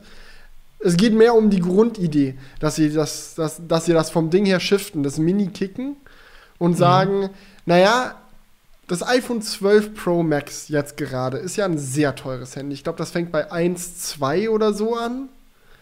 Und le viele Leute sind nicht bereit, so viel für ein Handy zu zahlen. 100% verständlich, so ist auch echt teuer. Aber viele Leute wollen ein großes Smartphone. Und denen die Möglichkeit zu geben, ohne für die Zoom-Kamera und LiDAR-Sensor und 120 Hertz Display und dieses und jenes den Aufpreis zu zahlen, kriegen die quasi ein großes iPhone zum kleineren Preis. Das ist so ein bisschen die Idee dahinter. Ja, das finde ich aber eigentlich ein sinnvoller Ansatz. Weil Ja, jetzt, hm? ja, Du wolltest noch was sagen, ich habe dich auch Äh, unterbrechen. Du äh, findest okay. einen sinnvollen Ansatz, weil. Ich finde es einen sinnvollen Ansatz, weil es eben ähm, in dem günstigeren Bereich, man hat, glaube ich, jetzt gemerkt, in dem günstigeren Bereich wollen die Leute kein kleines Gerät, deswegen ist das iPhone 12 Mini gefloppt und die ähm, richtige Oder Schlussfolgerung. Zumindest nicht im mittelgünst, also im günstigen iPhone-Bereich, also so 800, 900 Euro. Genau, das meine ich, sorry, ja. das ist ja noch lange nicht günstig. Ich glaube, im ganz günstigen Bereich wollen die Leute schon auch kleine Handys, aber das ist was anderes. Ja. Also bei, den, bei dem normalen iPhone-Line-Up wollen sie keine kleinen iPhones, sondern eher große. Und deswegen ist natürlich die ja, notwendige Schlussfolgerung daraus zu sagen, okay, dann bieten wir vielleicht noch ein großes an. Und das normale iPhone 12 ist dann halt das kleinste wahrscheinlich. Äh, oder genauso klein wie das 12 Pro. Weil jetzt ist das 12er ja auch größer als das 12 Pro. Richtig? Das Nee, 12 gar nicht. Das, nee, das 12er ist, das war letztes Jahr so. Das 12er Das- ist, ist jetzt genauso groß wie das 12 Pro. Yes. Und das Mini ist darunter, genau, sorry. Letztes Jahr war das so, dass das Ja. 11er. Ja, genau. Okay, und deswegen finde ich das sinnvoll. Es ist ja auch für die Zubehörteile dann ganz cool, weil dann gibt es ja quasi nur noch zwei Zubehör-Cases zum Beispiel. Einmal das kleine Case, einmal das große Case. Weil dann wahrscheinlich das 12 Max oder 13 Max und das 13 Pro Max die gleichen Maße wieder haben wird. Mhm. Ja, finde ich sinnvoll. Kann ich auf jeden Fall nachvollziehen. Bin gespannt, ob es passieren wird. Wäre wär eine coole Entwicklung. Und wo Ja. wir gerade so schön bei Apple Leaks sind, können wir auch direkt den nächsten durchballern. Hast du den Leak zu den MacBook Pros gesehen, Julian? Nein. Kein Problem. I will pro provide you with a link where you can take a look. Alle anderen einfach MacBook Pro Leak gucken, googeln. Dies, das. Ähm, die Sache ist die. Äh, Hacker haben einen äh, Zulieferer-Server von Apple gehackt und da ein paar Bilder und schematische Skizzen, dies, das, äh, Uh, rausgezogen. Ähm, und wenn du mal ein bisschen runterscrollst auf dem Artikel, kannst du die auch unten sehen, diese, diese Skizzen. Da ist einmal sehr detailliert und absolut akkurat und richtig der neue iMac drin. Oh ja. Ähm, also den haben sie auch, der war da auch drin in den Dateien. Das heißt, das haben die, ich glaube, ganz kurz vor der Keynote da rausgezogen. Ähm, das heißt, die wissen, worüber sie reden. Aber viel spannender, weil den iMac kennen wir ja jetzt, ist diese eine halb abgeschnittene Skizze von einem MacBook Unterboden. Von einem Unibody MacBook Teil. Ähm, und was man daran sieht, sind eigentlich zwei Sachen. Erstens, es scheint wohl von einem 14 Zoll MacBook Pro zu sein weil die Tastatur bis zum Rand hingeht äh, und nicht äh, wie bei einem 16 Zoller oder so dann Mhm. links und rechts noch äh, Grills für die Lautsprecher sind. Oder zumindest keine großen, das kann man aus dem Winkel nicht so ganz sehen auf der, auf der Skizze. Ähm, zweitens, es gibt keine Touchbar bei diesem Unibody-Teil, also die Tastatur geht bis oben hin. Und drittens, die Form von dem Ding ist genau wie wir es in den Gerüchten eigentlich schon immer gehört haben, kantiger, aber nicht komplett kantig. Also es ist ein recht, recht eckiges MacBook. Und Ports sieht man auch. Genau zu sehen ist ein HDMI-Port und ein SD-Kartenslot. Klingt spannend, oder nicht? Ja, aber ich. Warte mal. Ich habe es hier gerade vor mir. Mhm. Was, Was sagen ist- deine analytischen Augen? Es sind drei Ports auf diesem Hm. Bild. Ja, USB-C, Ja. HDMI. HDMI, HDMI und SD-Karte. Das ist ja eine komplette Rückkehr. Na, das war ja schon länger in den Gerüchten so, so vorausgesagt. Das ist jetzt nur das erste Mal, dass wir mehr Mhm. als nur Worte sehen, was das angeht. Ja, also ich muss sagen, das fände ich sehr begrüßenswert, weil das sind genau die Anschlüsse, die ich brauche. HDMI US brauchst du wofür? HDMI brauche ich ab und zu mal, wenn äh, wir zum Beispiel ein Video fertig geschnitten haben und ich dann den Bildschirm vom MacBook eben an den Fernseher anschließen will. Das ist dann immer das, was am schnellsten geht tatsächlich. Schneller als Airplay? Airplay funktioniert bei uns in der Halle richtig unzuverlässig. Okay. Das hatten wir doch, als du schon mal da warst, stimmt. hatten wir das, das Problem. war auch, Und es hat auch nichts damit zu tun, falls jetzt jemand in die Kommentare schreibt, weil äh, Julian meinte, dass er kein Apple TV nutzt, sondern die integrierten Sachen. Ja. Ähm, die haben auch einen HomePod in der Halle, der funktioniert auch nicht gescheit. Aus irgendwelchen Gründen. Ich weiß auch nicht. Auf jeden Fall nutze ich es dafür und für solche Streaming-Geschichten habe ich es jetzt. Also zum Beispiel für die, für die, ähm, für den Livestream von Apple Keynote ist es auch ganz geil, einen HDMI-Anschluss zu haben. Was hast, du da, was hast du da angeschlossen in der MacBook? Äh, den ATEM Mini habe ich dann angeschlossen, um halt die Keynote davon abzuziehen quasi. Du hast ein Atem Mini an einem. Also das wird ein HDMI-Ausgabeport sein, ne? Dass wir uns da einig sind, dass du kannst halt kein HDMI reinstecken. Ja, ja, genau. Also so nach dem Sinne Ja. von. Und der Atem Mini, also du hast vom MacBook deinen Bildschirm an den Atem Mini über HDMI ausgegeben. Ach, um den, okay, okay, jetzt. ja, ja, genau. Und dann hatte ich darauf Fullscreen die ähm, Keynote. ich's. Okay, ja. Ja, also das ist jetzt ein seltenerer Anwendungsfall. Nee, nee, aber so. fi- finde ich gut. SD-Karte Ja. freue ich mich sehr darauf.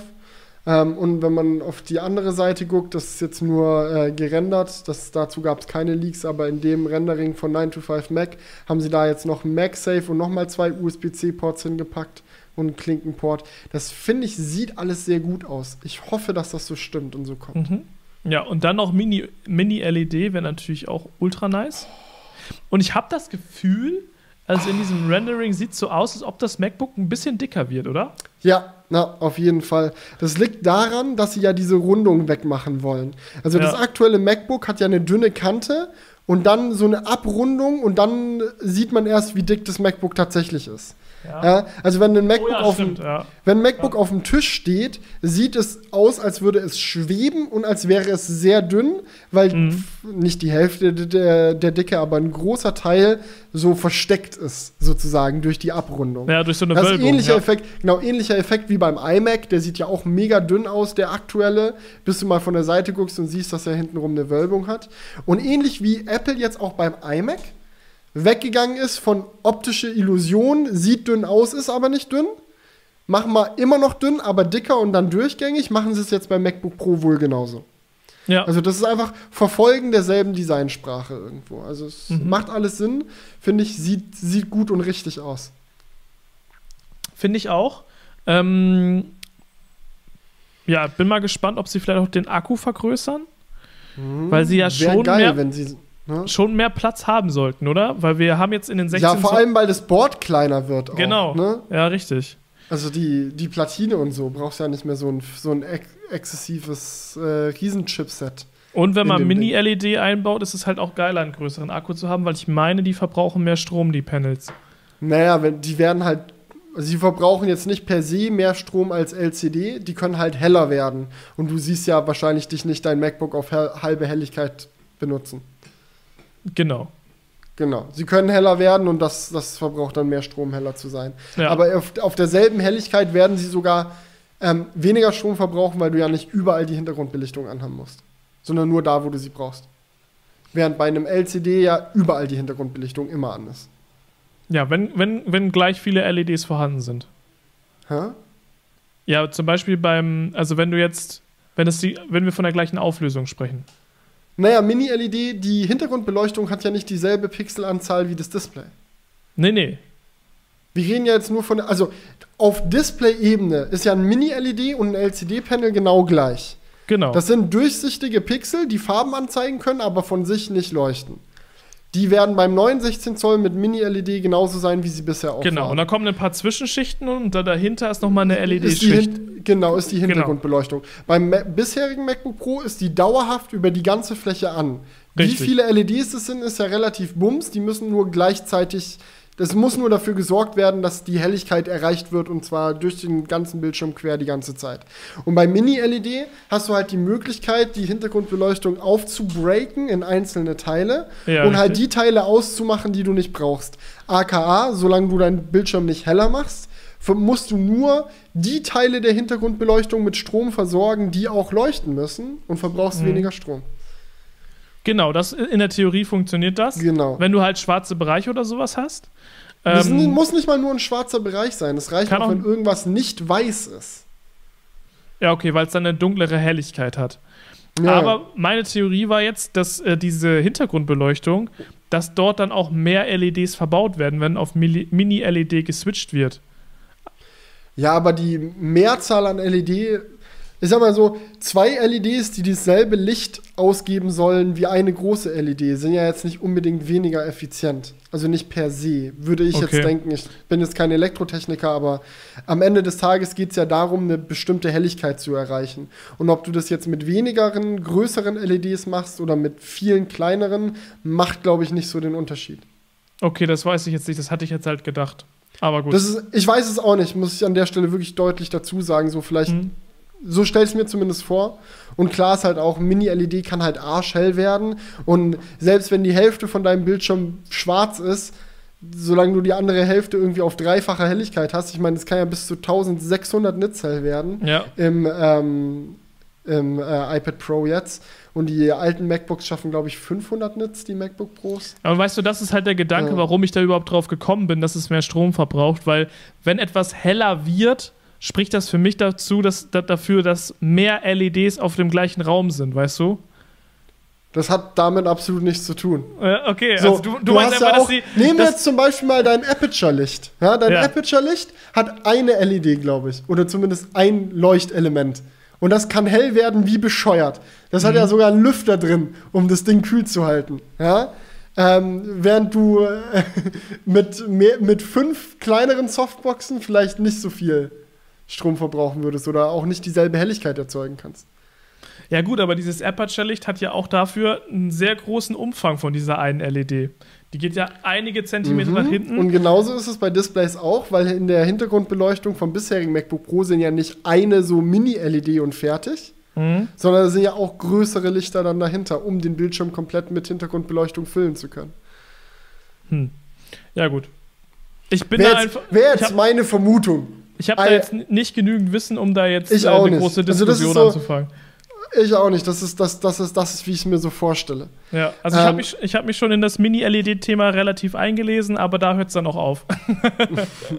Was man vielleicht noch sagen kann zu dem MacBook Pro League, die Ports scheinen sehr weit oben an der Oberkante vom MacBook zu kleben. Das sieht ein bisschen seltsam aus, wenn das MacBook offen ist. Im geschlossenen Zustand sind sie dann relativ mittig von der Dicke her. Im geöffneten Zustand hängen sie irgendwie strange weit oben. Muss man mal gucken, ob es wirklich so kommt. Äh, wir werden sehen. Ist aber eigentlich im jetzigen auch so. Wenn du mal guckst, wenn du ein MacBook gerade vor dir Mm. hast, da siehst du es halt nur nicht, weil du wieder diesen Effekt hast. Das Ne? ist wahr. Die sind ansonsten, wenn du dir den ganz, das, Das ganze. ist wahr, die sitzen nur mittig auf der Kante, aber die Kante Ja. ist ja nicht die gesamtdicke. Das ist wohl wahr. Also dementsprechend sieht das eigentlich ähnlich aus wie jetzt auch. Clever. So habe ich es wirklich noch gar nicht betrachtet, aber es ist, Mhm. äh, ist impressive. Impressive. Impressive. Was nicht so impressive war. Und jetzt, okay, Leute, ich weiß, ihr schreibt gerne mal in die Kommentare. Apple-Fanboy, Tesla-Fanboy, ich weiß. Jetzt dürft ihr es gerne schreiben, weil hier kommt ein Apple-Fanboy, der einmal voll über die neuen Samsung-Notebooks ablästern will. ihr könnt daran teilhaben oder Gegenargumente in den Kommentaren liefern. Aber ich komme gerade aus einem Briefing raus. Ich komme gerade raus aus einem Briefing zu den neuen Samsung Galaxy Books. Wenn ihr diesen Crewcast hört, wurden die schon offiziell vorgestellt und ähm, sind auf dem Markt. Ihr könnt euch Videos dazu angucken und alles. Ich habe bisher nur das Briefing gesehen und sonst nichts. Aber ich möchte trotzdem drüber reden, weil ich so enttäuscht wurde, das könnt ihr euch gar nicht vorstellen. Es war nämlich so. Also lasst es mich, lasst es mich aus meiner Perspektive erzählen. Okay, ja. Jemand von Samsung hat bei mir angerufen und meinte, Felix, wir haben nächste Woche ein Briefing. Wir würden uns riesig freuen, wenn du mit dabei bist. Ist eine große Sache. Es geht um ein wichtiges Produkt.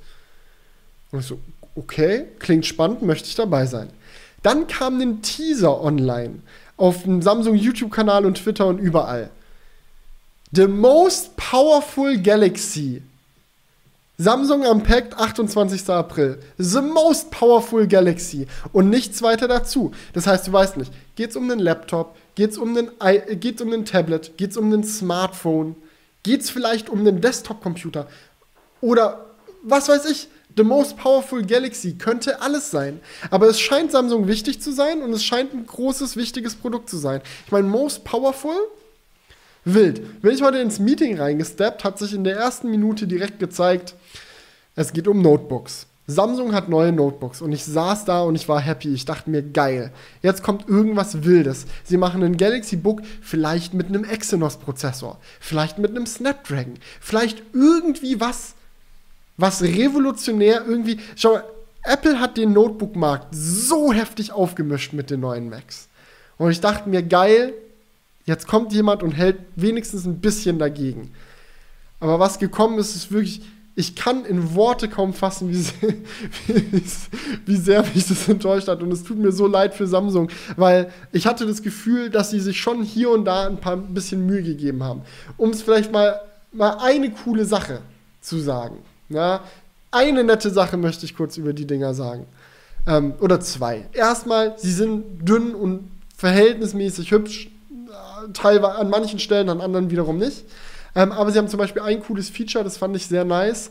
Ähm, wenn du deinen Laptop irgendwo stehen lässt und halt sperrst, also lockst sozusagen, dass man sein Passwort eingeben muss, um wieder in den Rechner zu kommen. Und jemand gibt ein falsches Passwort ein, macht die Webcam ein Foto von demjenigen, der versucht hat, das Passwort falsch einzugeben. Kann ich mir als ganz praktisch vorstellen. Ansonsten hört's auf mit dem Lob, denn. Ja.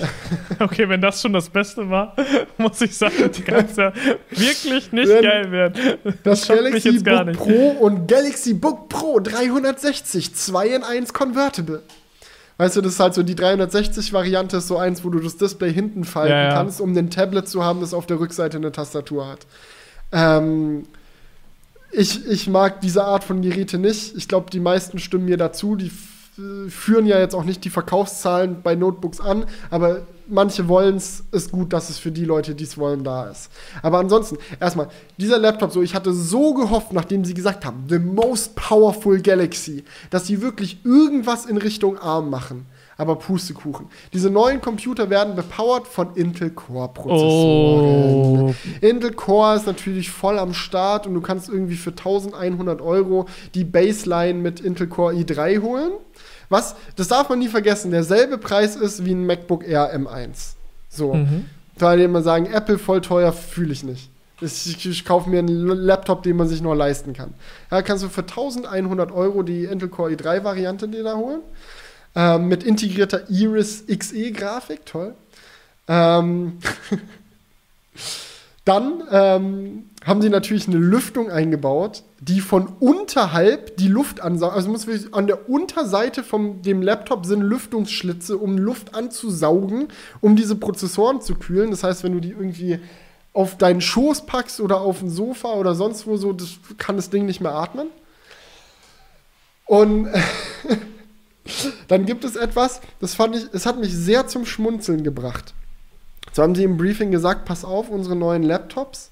Es ist ja mittlerweile wichtig, dass Laptops auch leise sein können. Ja? Mhm. Leisen Laptop, wie ist es bei Apple? MacBook Air ist sowieso leise, hat keinen Lüfter. MacBook Pro ist die meiste Zeit leise, weil Lüfter springt erst an, wenn das Ding über 10 Minuten unter Volllast gelaufen ist.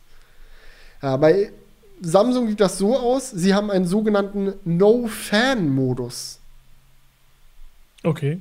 No-Fan-Modus. No-Fan-Modus macht, ähm, dass äh, die CPU so stark gedrosselt wird, dass die passive Kühlung ausreicht. Also sie von dem ohnehin schon leistungsschwächeren Intel-Prozessor drosseln sie die Energie, damit der Hobel leise ist.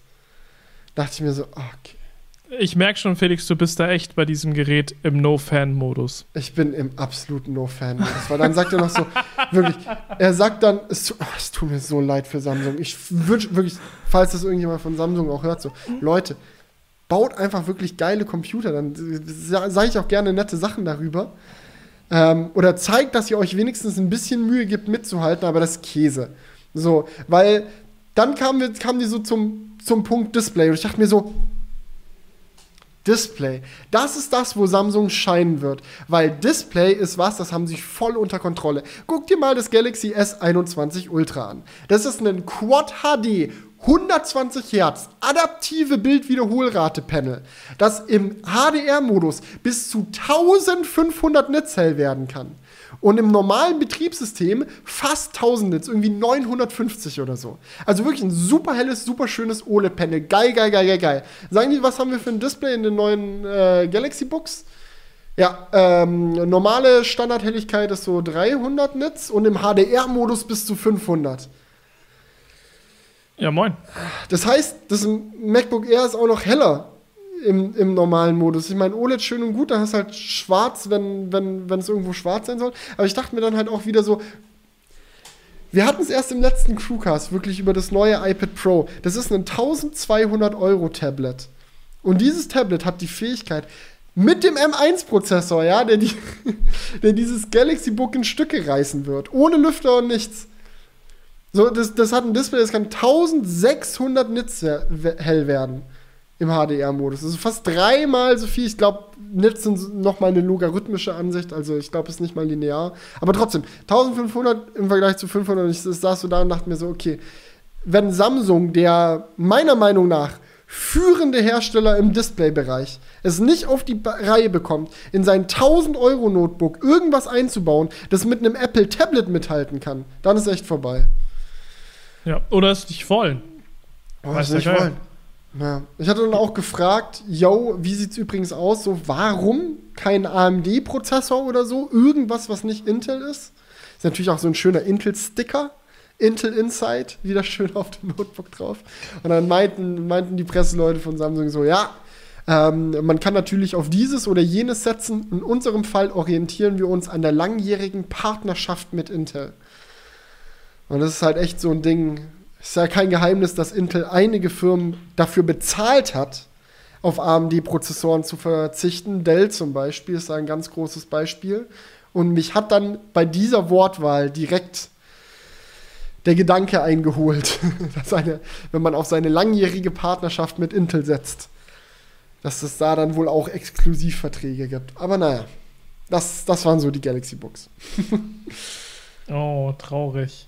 Nee, jetzt mal ehrliche Frage, auch jetzt an dich so, weil ich weiß, ja. ich, vielleicht habe ich doll die Fanboy-Brille auf. Aber wer soll bitte dieses Notebook kaufen? Wer soll gleich viel oder mehr für ein Galaxy Book ausgeben, wenn du auch das M1 MacBook Air kaufen kannst? Warum? Betriebssystem ist Windows dann? Das ist Windows, ja, ganz normal ja. Intel x68 Windows. Okay. Äh, 86. Ja. Ich kann, also es gibt, das ist halt einfach, muss man sagen, einfach eine äh, Betriebssystementscheidung. Wenn du halt Windows haben willst, dann guckst du dich halt im Windows-Bereich um und dann denkst du dir vielleicht, okay, schaue ich mal bei Samsung vorbei. Ich weiß, ich kenne jetzt halt nicht den, Note, den Windows Notebook-Markt äh, auswendig, aber vielleicht ist es in dem Windows Notebook-Markt eine ganz okaye Config. Obwohl es da eigentlich auch geilere Optionen gibt. Ja, du kannst ja zum Beispiel ein Notebook mit AMD-Prozessor kaufen. Ja. Nur, nur so rein theoretisch. Hm.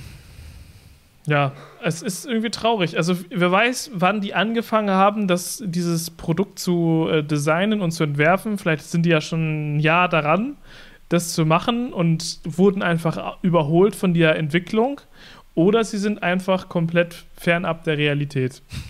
so, könnte ich mir beides vorstellen. Ich wünsche Ihnen auf jeden Fall, dass Sie die Kurve noch kriegen. Ich kann von meinem ersten Eindruck die Dinger nicht empfehlen. Ich wünsche es generell der Konkurrenz, dass die. Ich wünsche äh, es auch. Hm? Ja, also dass die einfach, äh, dass sie es schaffen, jetzt auch auf Windows eine geile, aus Windows eine geile ARM, ARM-Plattform machen so dass sie es einfach schaffen, da performance-technisch mitzuhalten, weil sonst sieht es echt wirklich sehr, sehr düster in Zukunft für den Wettbewerb aus. Weil natürlich kann man jetzt auf Windows immer noch sagen, da, das ist halt Gaming und Gaming, Gaming geht nur auf Windows. Mit integrierter Intel äh, Iris ja, Xe ja, oder wie? ich rede jetzt nur von Windows. Ne? Bei, Ja. diesem Note, bei diesem Notebook natürlich nicht. Dieses Notebook muss sich mit einem MacBook in Konkurrenz stellen. Aber Windows generell als Betriebssystem kann halt sagen, jo, wir sind die, wo man gamen kann. Aber wenn es halt äh, langfristig dabei bleibt, dass ähm, Mac, die MacBooks so krasse Performance-Vorteile haben, kann es halt auch sein, dass die äh, Entwicklerstudios das in Zukunft halt auch mehr in Betracht ziehen, auch für macOS zu entwickeln. Hm. Ist halt die Frage. Ja. Naja. Umso mehr Leute macOS benutzen, desto geiler wird es auch oder desto interessanter wird es für die Entwicklerstudios. Das Ding ist, ich wünsche mir ja auch gute Windows-Notebooks als Konkurrenz. Ja, ja, das Weil. Fakt ist, so Konkurrenz regt den Wettbewerb an. So, wenn dein Konkurrent geil ist, bist du gezwungen, noch geiler zu sein. Und eine Welt, in der sich Apple auf ihren Lorbeeren breit hocken kann, ist eine Scheißwelt.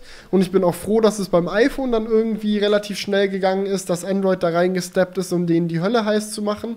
So, weil wenn man mal zurückdenkt, so die ersten drei Jahre, iPhone war auf dem Markt, Android-Smartphones noch nicht so wirklich ein Ding.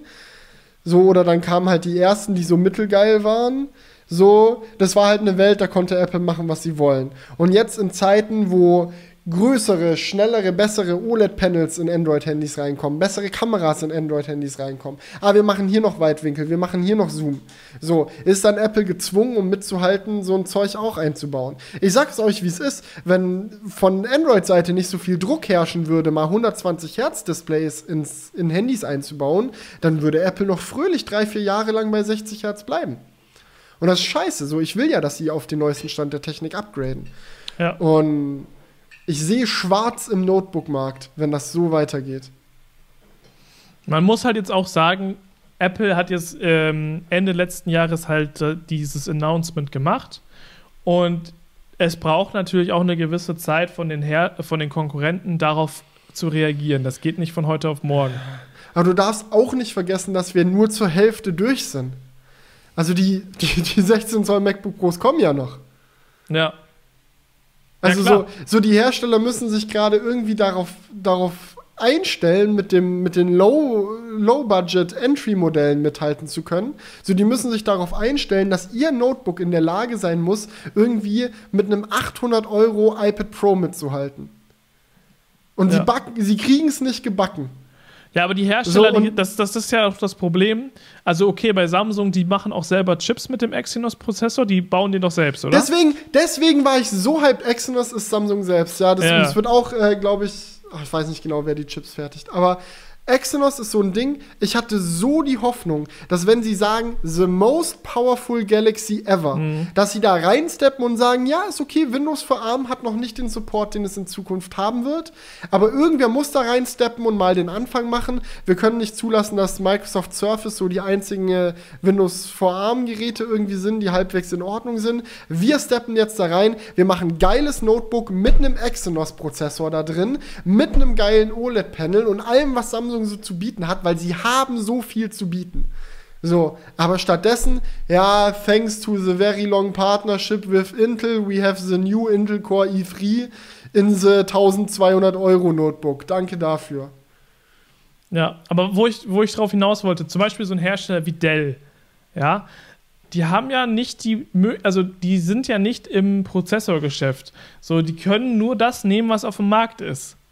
So, ne, das ist halt das Problem. Ja, aber die, die, Qualcomm ist ja dran. Also Qualcomm Ja. hat ja schon gesagt, wir machen einen M1 Konkurrenzchip. Ist in Entwicklung, kommt. Leute, Ja. kommt. Ja, und ARM ist ja auch dran. Äh, nicht äh, ARM, stumpf. AMD.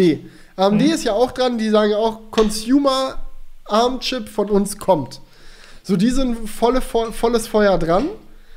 So. Und ich hoffe einfach, dass es bald kommt. Und ich, und ich hätte halt so gedacht, ey, Samsung hat so aufgeholt mit ihren Exynos-Chips. So mit dem, also das ist jetzt endlich, dass der neue Exynos so im Galaxy S21 mal endlich mit dem Snapdragon einigermaßen mithalten kann. Ist doch so eine Erleichterung gewesen, weil auch im Chipmarkt gilt wie im Notebook-Markt und im Smartphone-Markt in allen Märkten Konkurrenz hilft. So, es äh, äh, braucht sich niemand zu freuen, wenn Qualcomm alleine an der Spitze steht. So, Samsung soll da rein und Druck machen. Und haben ja. sie jetzt dieses Jahr endlich mal wieder geschafft. Und dann dachte ich mir, The Most Powerful Galaxy, das wird ein Fest. Und stattdessen ist The Most Powerful Galaxy ein Intel-Laptop. Tja. Ja, das ist traurig. Gut, danke, dass du es aussagst. Ich fühle ja, mich schon so Fanboy-mäßig. Du, du, bist im absoluten No-Fan-Modus. Was soll man sagen? ja. Naja, okay. Also, da kann man auch nicht mehr mehr zu sagen. So, also, vielleicht, vielleicht bringen sie es noch, aber jetzt haben sie gerade mal nicht abgeliefert. Ja, dann, also, von einem depressing Thema zum nächsten wollte ich auch noch kurz erzählen. Es gab Copyright-Probleme im Paradies, Leute.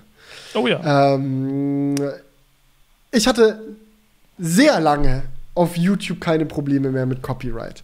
Weil irgendwann weiß man, was ist erlaubt, was ist verboten, man kommt klar. So, die Zeiten, wo ich in Vlogs einfach irgendwelche Musik von YouTube reingeschnitten habe, die ich auf YouTube gefunden habe, so die ist vorbei. So, das heißt, so Sachen werden eigentlich nicht mehr geclaimed bei mir, weil ich meistens Musik aus so Portalen nutze, wo man Lizenzen für die Musik hat. Jetzt ist mir aber tatsächlich beim EQS-Video folgendes passiert. Ich habe da einen Part auf einen Beat geschnitten, den ich aus so einem Portal hatte. Und ähm, war alles fertig, habe das Video hochgeladen, ähm, NDA war schon durch, das heißt, ich hatte Druck, online zu gehen. Dann wurde das Video geclaimed.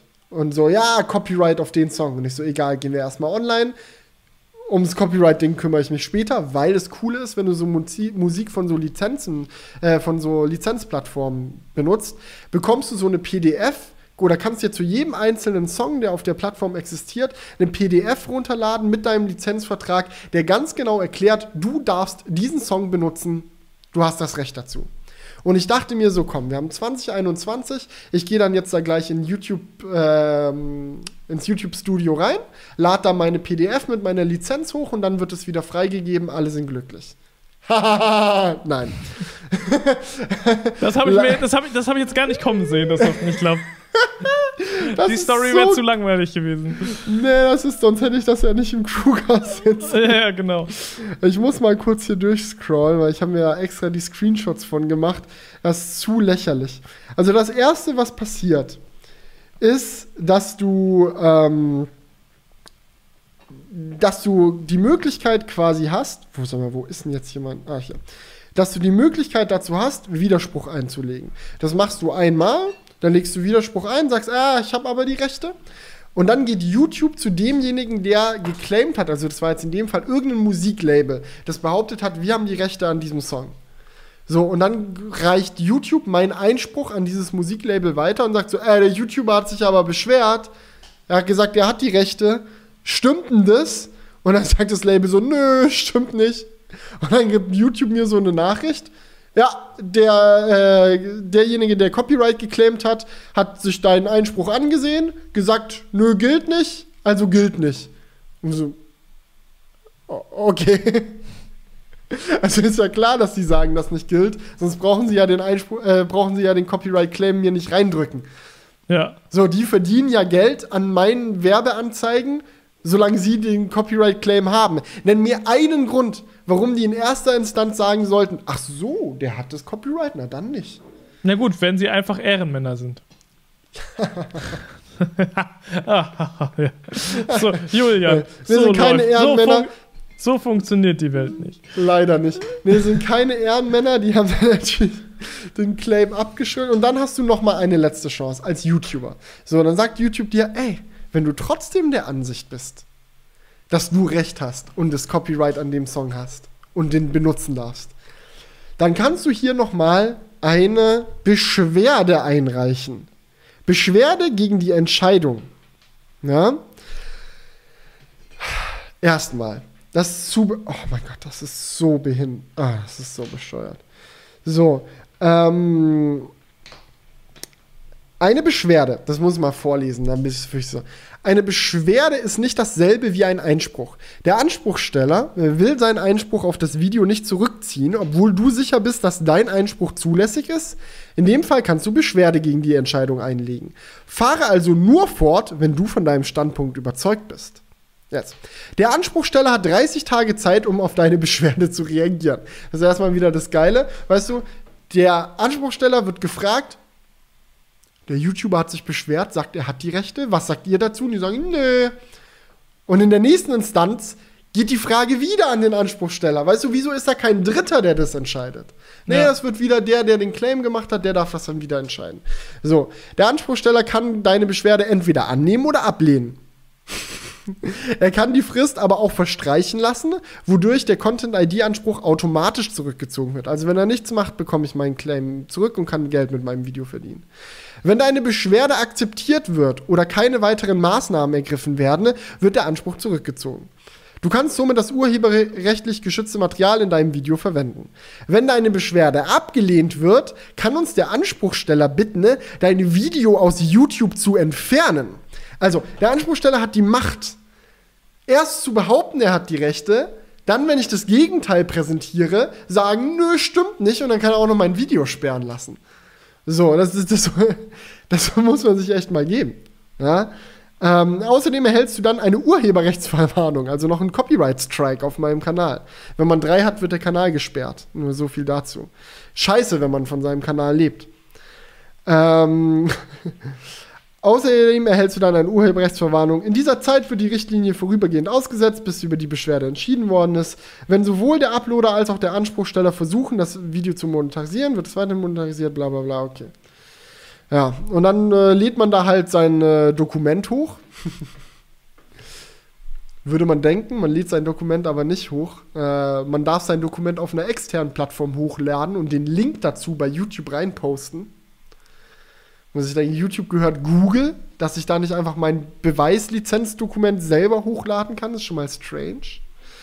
Und dann, wenn du dein, dein Lizenz-PDF auf einer externen Seite hochgeladen hast, den Link dazu bereitgestellt hast, dann musst du noch so ein paar Haken hinmachen. Und zwar, erster Haken, mir ist bewusst, dass eine falsche Beschuldigung im Rahmen dieses Prozesses gravierende rechtliche Folgen haben kann. Zweiter Haken. Mir ist bewusst, dass meine personenbezogenen Daten, die ich bereitgestellt habe, an den Anspruchsteller weitergeleitet werden. Ist noch okay. Und jetzt das letzte. Ich verstehe, dass mein Video entfernt wird und mein Konto eine Urheberrechtsverwarnung erhält, wenn der Anspruchsteller meine Beschwerde ablehnt. Ja, Hä? Das, das, ist ja voll, das ist ja voll Einschüchterung. Ja, und das habe ich jetzt aber mal mutig abgeschickt. Also vielleicht kriege ich ja. jetzt einen Copyright-Strike, obwohl ich die Rechte an dem fucking Song habe. Ich habe ja. ein PDF, auf der draufsteht, dass ich den Song benutzen darf. Aber wenn der, der Anspruchsteller jetzt einfach sagt, nö, nö, dann kommt kein Dritter oder so, der mir den Arsch rettet, sondern dann bekomme ich den Copyright-Strike reingedrückt und ist dann mein Problem. Ja, aber das kann, das. das kann doch so nicht funktionieren. Doch, das funktioniert genau so. Ich bin ja, aber wirklich. Also es funktioniert nicht, das ist ja das. Ah, mein Gott. Ich bin mal gespannt, was jetzt passiert. Bisher haben sie nicht darauf reagiert. Es ist jetzt eine Woche her, dass ich meine Lizenz-PDF eingereicht habe. Bis dahin werden übrigens, das ist einmal eine Verbesserung, das war früher nicht so, werden die Werbeeinnahmen, die mein YouTube-Video generiert, gesammelt und nach der Entscheidung entweder an den Urheberrechtsanspruch Heber geschickt oder an mich.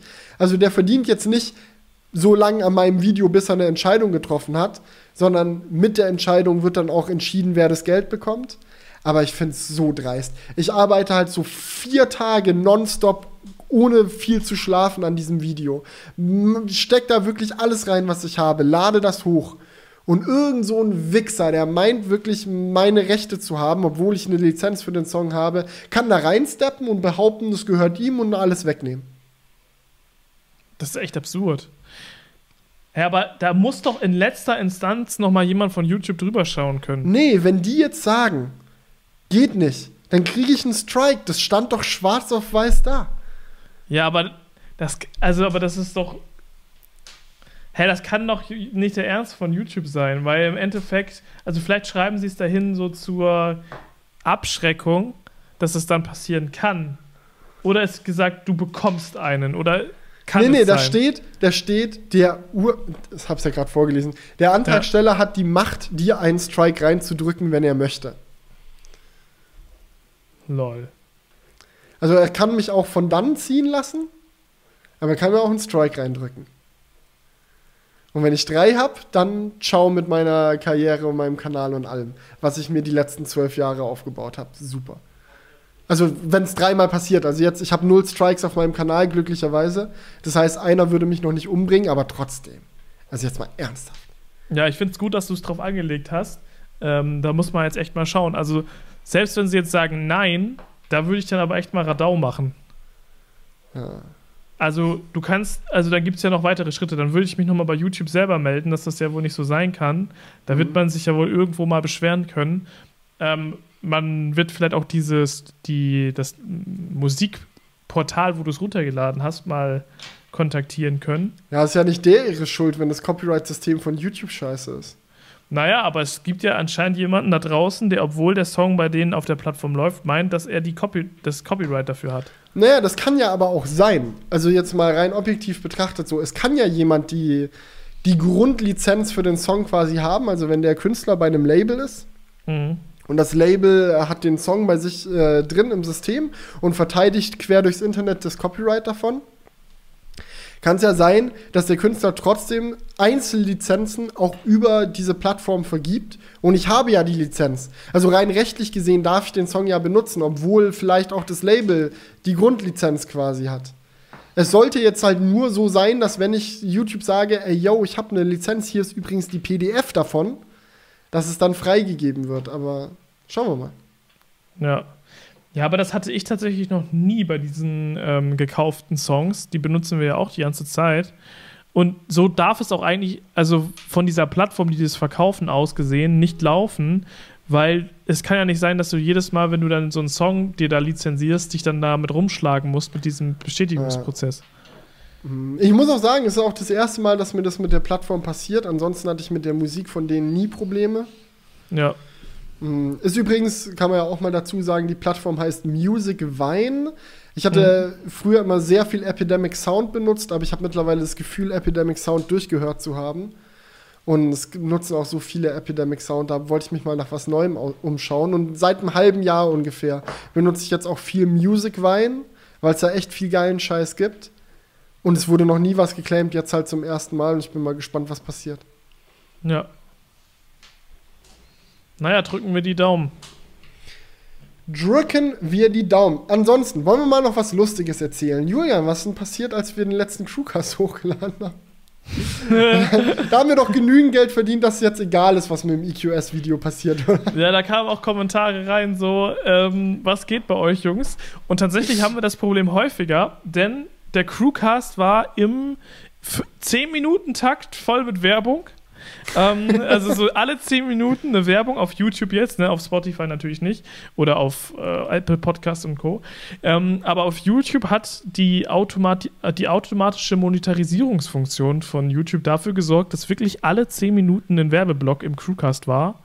Und äh, wir haben es tatsächlich erst relativ spät gecheckt. Also so zwei Stunden, glaube ich, nach dem Upload. Und äh, da haben sich sehr viele Leute beschwert, was denn bei uns geldgierigen Wichsern abgehen würde. Nein, so schlimm war es nicht. Die meisten, haben, die meisten waren sogar, haben sogar gesagt, ja, ein bisschen viel Werbung, aber ich habe sogar einige davon durchgehört, um euch zu äh, unterstützen. aber es gab auch ein paar, die sich beschwert haben. Ähm, auch vollkommen zu Recht, weil das ist natürlich nicht das, wie wir das machen wollen. Ähm, ich habe danach auch die Werbung komplett rausgenommen für diesen Crewcast als Entschuldigung. Und ähm, ja, das ist halt so eine Sache, die passiert, um das zu erklären, ähm, wenn man beim Upload nicht drauf achtet. Dann setzt nämlich YouTube da automatisch den Haken bei Midrolls und dann wird einfach so, wie YouTube denkt, dass es cool ist, Werbungen in, diesen, in das Video gesetzt. Und bei so einem langen Video, bei einem zweistündigen Podcast, ist das dann halt einiges, was da zusammenkommt an, an Werbeeinblendungen. Und äh, dementsprechend war das dann schon viel für dieses Video. Ähm, und ja, da haben dann einige gefragt, ob wir dadurch jetzt mehr Geld verdient hätten mit dem Video. Das war ja nochmal eine ganz spannende Frage. Und ich habe das gerade mal nachgeguckt. Ähm, wir haben mit, das kann man jetzt ja mal so sagen, mit dem letzten Crewcast 51 Euro bisher ver verdient. Und mit dem Crewcast davor, wo wir dieses Problem nicht hatten, 54 Euro. Also dementsprechend haben wir jetzt mit diesem Crewcast nicht mehr Geld verdient. Das liegt aber vielleicht auch daran, dass ich dann relativ zeitnah die Monetarisierung komplett ausgeschaltet habe. Hast du die Monitor also hast du auch die Werbungen am Anfang deaktiviert oder nur Nee, die Midrolls? Nur die Midrolls habe ich komplett deaktiviert. Also am Anfang kommt noch eine Werbung. Okay. Ja, gut. Na gut. Da wissen Ja. wir jetzt Bescheid. Also sorry Leute, falls das nochmal passiert. Ähm, ich weiß nicht, haben wir es mittlerweile in den Kanalsettings umgestellt? Genau, also wir haben Das jetzt, gemacht, okay. damit es nicht nochmal passiert, haben wir eingestellt, dass Midrolls nie automatisch gesetzt werden dürfen, sondern dass man die dann äh, selbst, wenn dann, nur festlegen muss. Das heißt, es sollte nicht mehr passieren, Leute. Sorry an dieser Stelle. Okay, alles klar. Gut. Was wollen wir noch alles machen? Wir haben hier noch ein paar Sachen auf dem Zettel. Wollen wir einfach. Haben wir noch diesen Autopilot-Crash stehen? Ich habe ehrlich gesagt keine Lust mehr auf so ein deprimierendes Thema. Wollen wir, wenn, dann vielleicht im nächsten nochmal drüber reden? Genau, würde ich auch sagen. Ja. Ähm, wir haben noch Kommentare, nämlich auch eine ne Menge Sachen, die da zusammenkommen sind. Obwohl Ähm, diesmal würde ich nicht sagen, dass es eine Menge ist. Das sind zwei. Also ich muss. Es sind ein hab- paar Sachen zusammengekommen. Ein Ja, paar ich hab- sind immer zwei, wie ein paar Schuhe. Ich habe die Kommentare durchgelesen und es war jetzt nicht so viel neuer Input. Also ihr könnt es unter diesem, unter diesem Crewcast besser machen. Schreibt richtig spannende Kommentare und Anregungen rein. Selten die Kommentare so überhyped. Es ist eine Menge zusammengekommen, zwei Ja. Stück.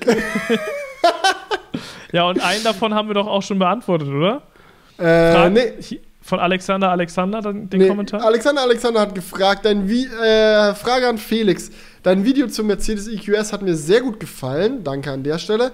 Es hat mich aber überrascht, dass ihr als die Ersten so viel Zeit mit dem Auto verbringen und machen konntet, was ihr wolltet. Meine Frage wäre, waren deine Eltern sehr stolz, als sie gehört haben, dass du die neue elektrische S-Klasse testen darfst? Also quasi das höchste der Gefühle für alle, die aus dem Schwabenländle kommen. Würde mich interessieren. Also meine Eltern.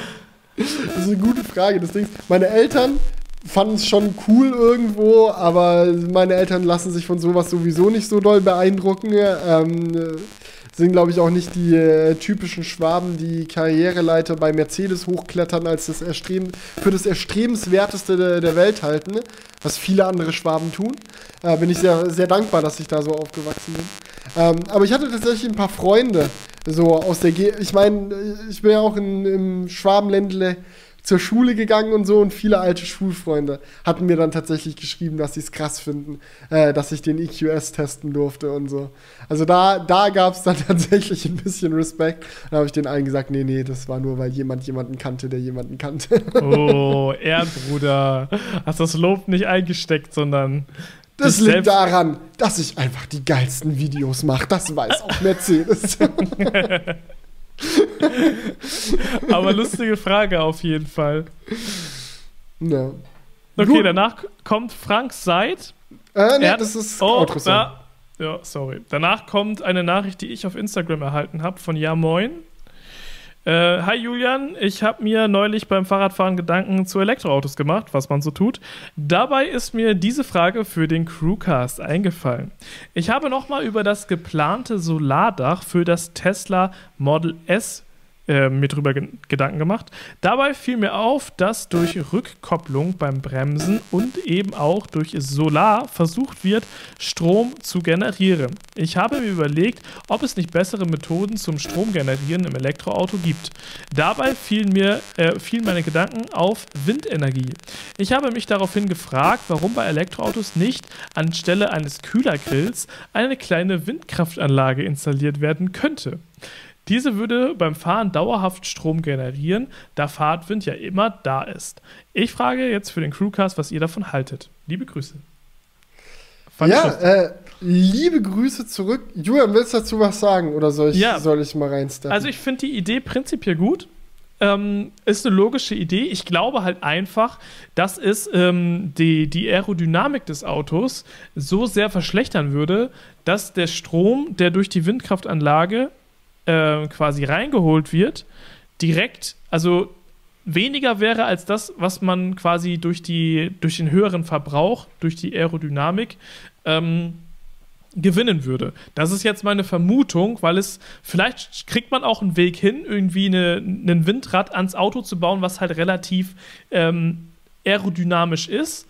Aber eigentlich ist ja der Sinn einer Windkraftanlage eben nicht aerodynamisch zu sein. So, es ist ja, es ist ja Sinn und Zweck von einer Windkraftanlage, den Wind möglichst zu blocken, um halt möglichst viel Kraft aus dem Wind zu holen.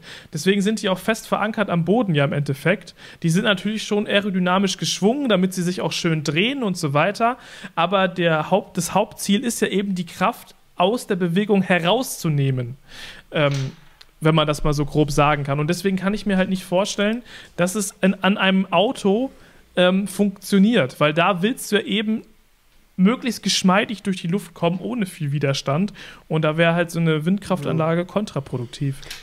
Also klar ist, was rein physisch auf gar keinen Fall funktioniert, ist, dass du ein Windrad auf ein Auto baust, egal wie es ist, du fährst und danach hast du mehr Akku. Weil das wäre ein Perpetuum mobile, das gibt's physikalisch nicht. Das ist einfach, du kannst nicht aus Energie mehr Energie machen. So. Ja. Und wenn man jetzt davon ausgeht, dass man bei Windstille fährt, jetzt nicht mit Gegenwind oder so, sondern einfach die Luft steht still, das Auto fährt vorwärts, das Windrad dreht sich und du hättest danach mehr Energie als vorher, wäre es halt ein Perpetuum mobile, das darf nicht sein. Es könnte sein, da reicht aber auch mein physisches Wissen nicht aus oder physikalisches Wissen nicht aus ähm, dass du zumindest einen Teil der Energie, die durch Fortbewegung verloren geht, durch vielleicht einen ganz clever gemachten Tunnel oder so im Auto, weißt du, du hast vielleicht so eine man hat ja oft so zum Beispiel an der Seite solche Einlässe, wo dann die Luft wieder dann über die Räder streut und so, dass man da vielleicht clever kleine Sachen integrieren würde, um zumindest ein bisschen Energie zurückzuholen. Ich denke aber, dass es so sein wird, dass selbst beim effizientest, am effizientest gebauten Windrad die Situation die ist, dass ähm, der Widerstand, der durch das Windrad erzeugt wird, mehr Energie kostet, als du aus dem Windrad rausziehen kannst. Ja. Wäre auch meine Vermutung. Ja. Na. Gut. Aber können ja gerne jemand, der sich vielleicht besser damit auskennt, der äh, Physik studiert hat oder so, vielleicht mal eine genauere Analyse in äh, die Kommentare schreiben. Ich habe das, auch ehrlich, hab das auch ehrlich gesagt noch nie gesehen, dass auf irgendetwas Beweglichem ein Windrad steht. Es ist immer was Fixes. Also es gibt ja wirklich verschiedenste Formen von Windrädern aber es gibt sie auch im Wasser, an Land, in klein, auf ja, Hausdächern. An Propellerflugzeugen? Äh. okay, sorry, komm. Der, der, sind, das, die Anti, die Anti-Windräder. Bad Joke zum Ende. So, ja. Frank, Frank hat noch mal sich was Nettes gewünscht für den Outro-Song. Und zwar hat er geschrieben, könnt ihr den Outro-Song jedes Mal, wo Grow Up im Text vorkommt, 1,5 mal so schnell abspielen und so weiter. Das wäre doch mal was. Ich vermisse die Zeiten, wo sie jede Woche so coole Vorschläge gab. Also Leute, machen wir natürlich. Schreibt in die Kommentare, falls ihr andere Ideen für den Outro-Song habt. Ähm, aber das wäre das. Und ja, dann sehen, hören und so wir weiter. Uns beim nächsten Mal wir uns wieder. nächste Woche wieder, ne? Genau, richtig. Vielen Dank fürs dabei sein. Hat mir Spaß gemacht mal wieder. Ja, bis dann, Leute. Ciao, ciao. Wake up, honey, I'll make you breakfast. Fresh coffee and bagels, too. A new day is waiting for us. We got lots of fun stuff to do. Let's go to the zoo and feed the monkeys. I can lend them your baseball cap. Let's make the day a barrel of fun. Growing up is just a trap. Don't it seem like that? I put it all of your joy. In a big brown bag. I won't listen to any of that jazz. No, I'll never grow up. Roasted fat, little get the head, ruin the. Just dress up and all your friends, and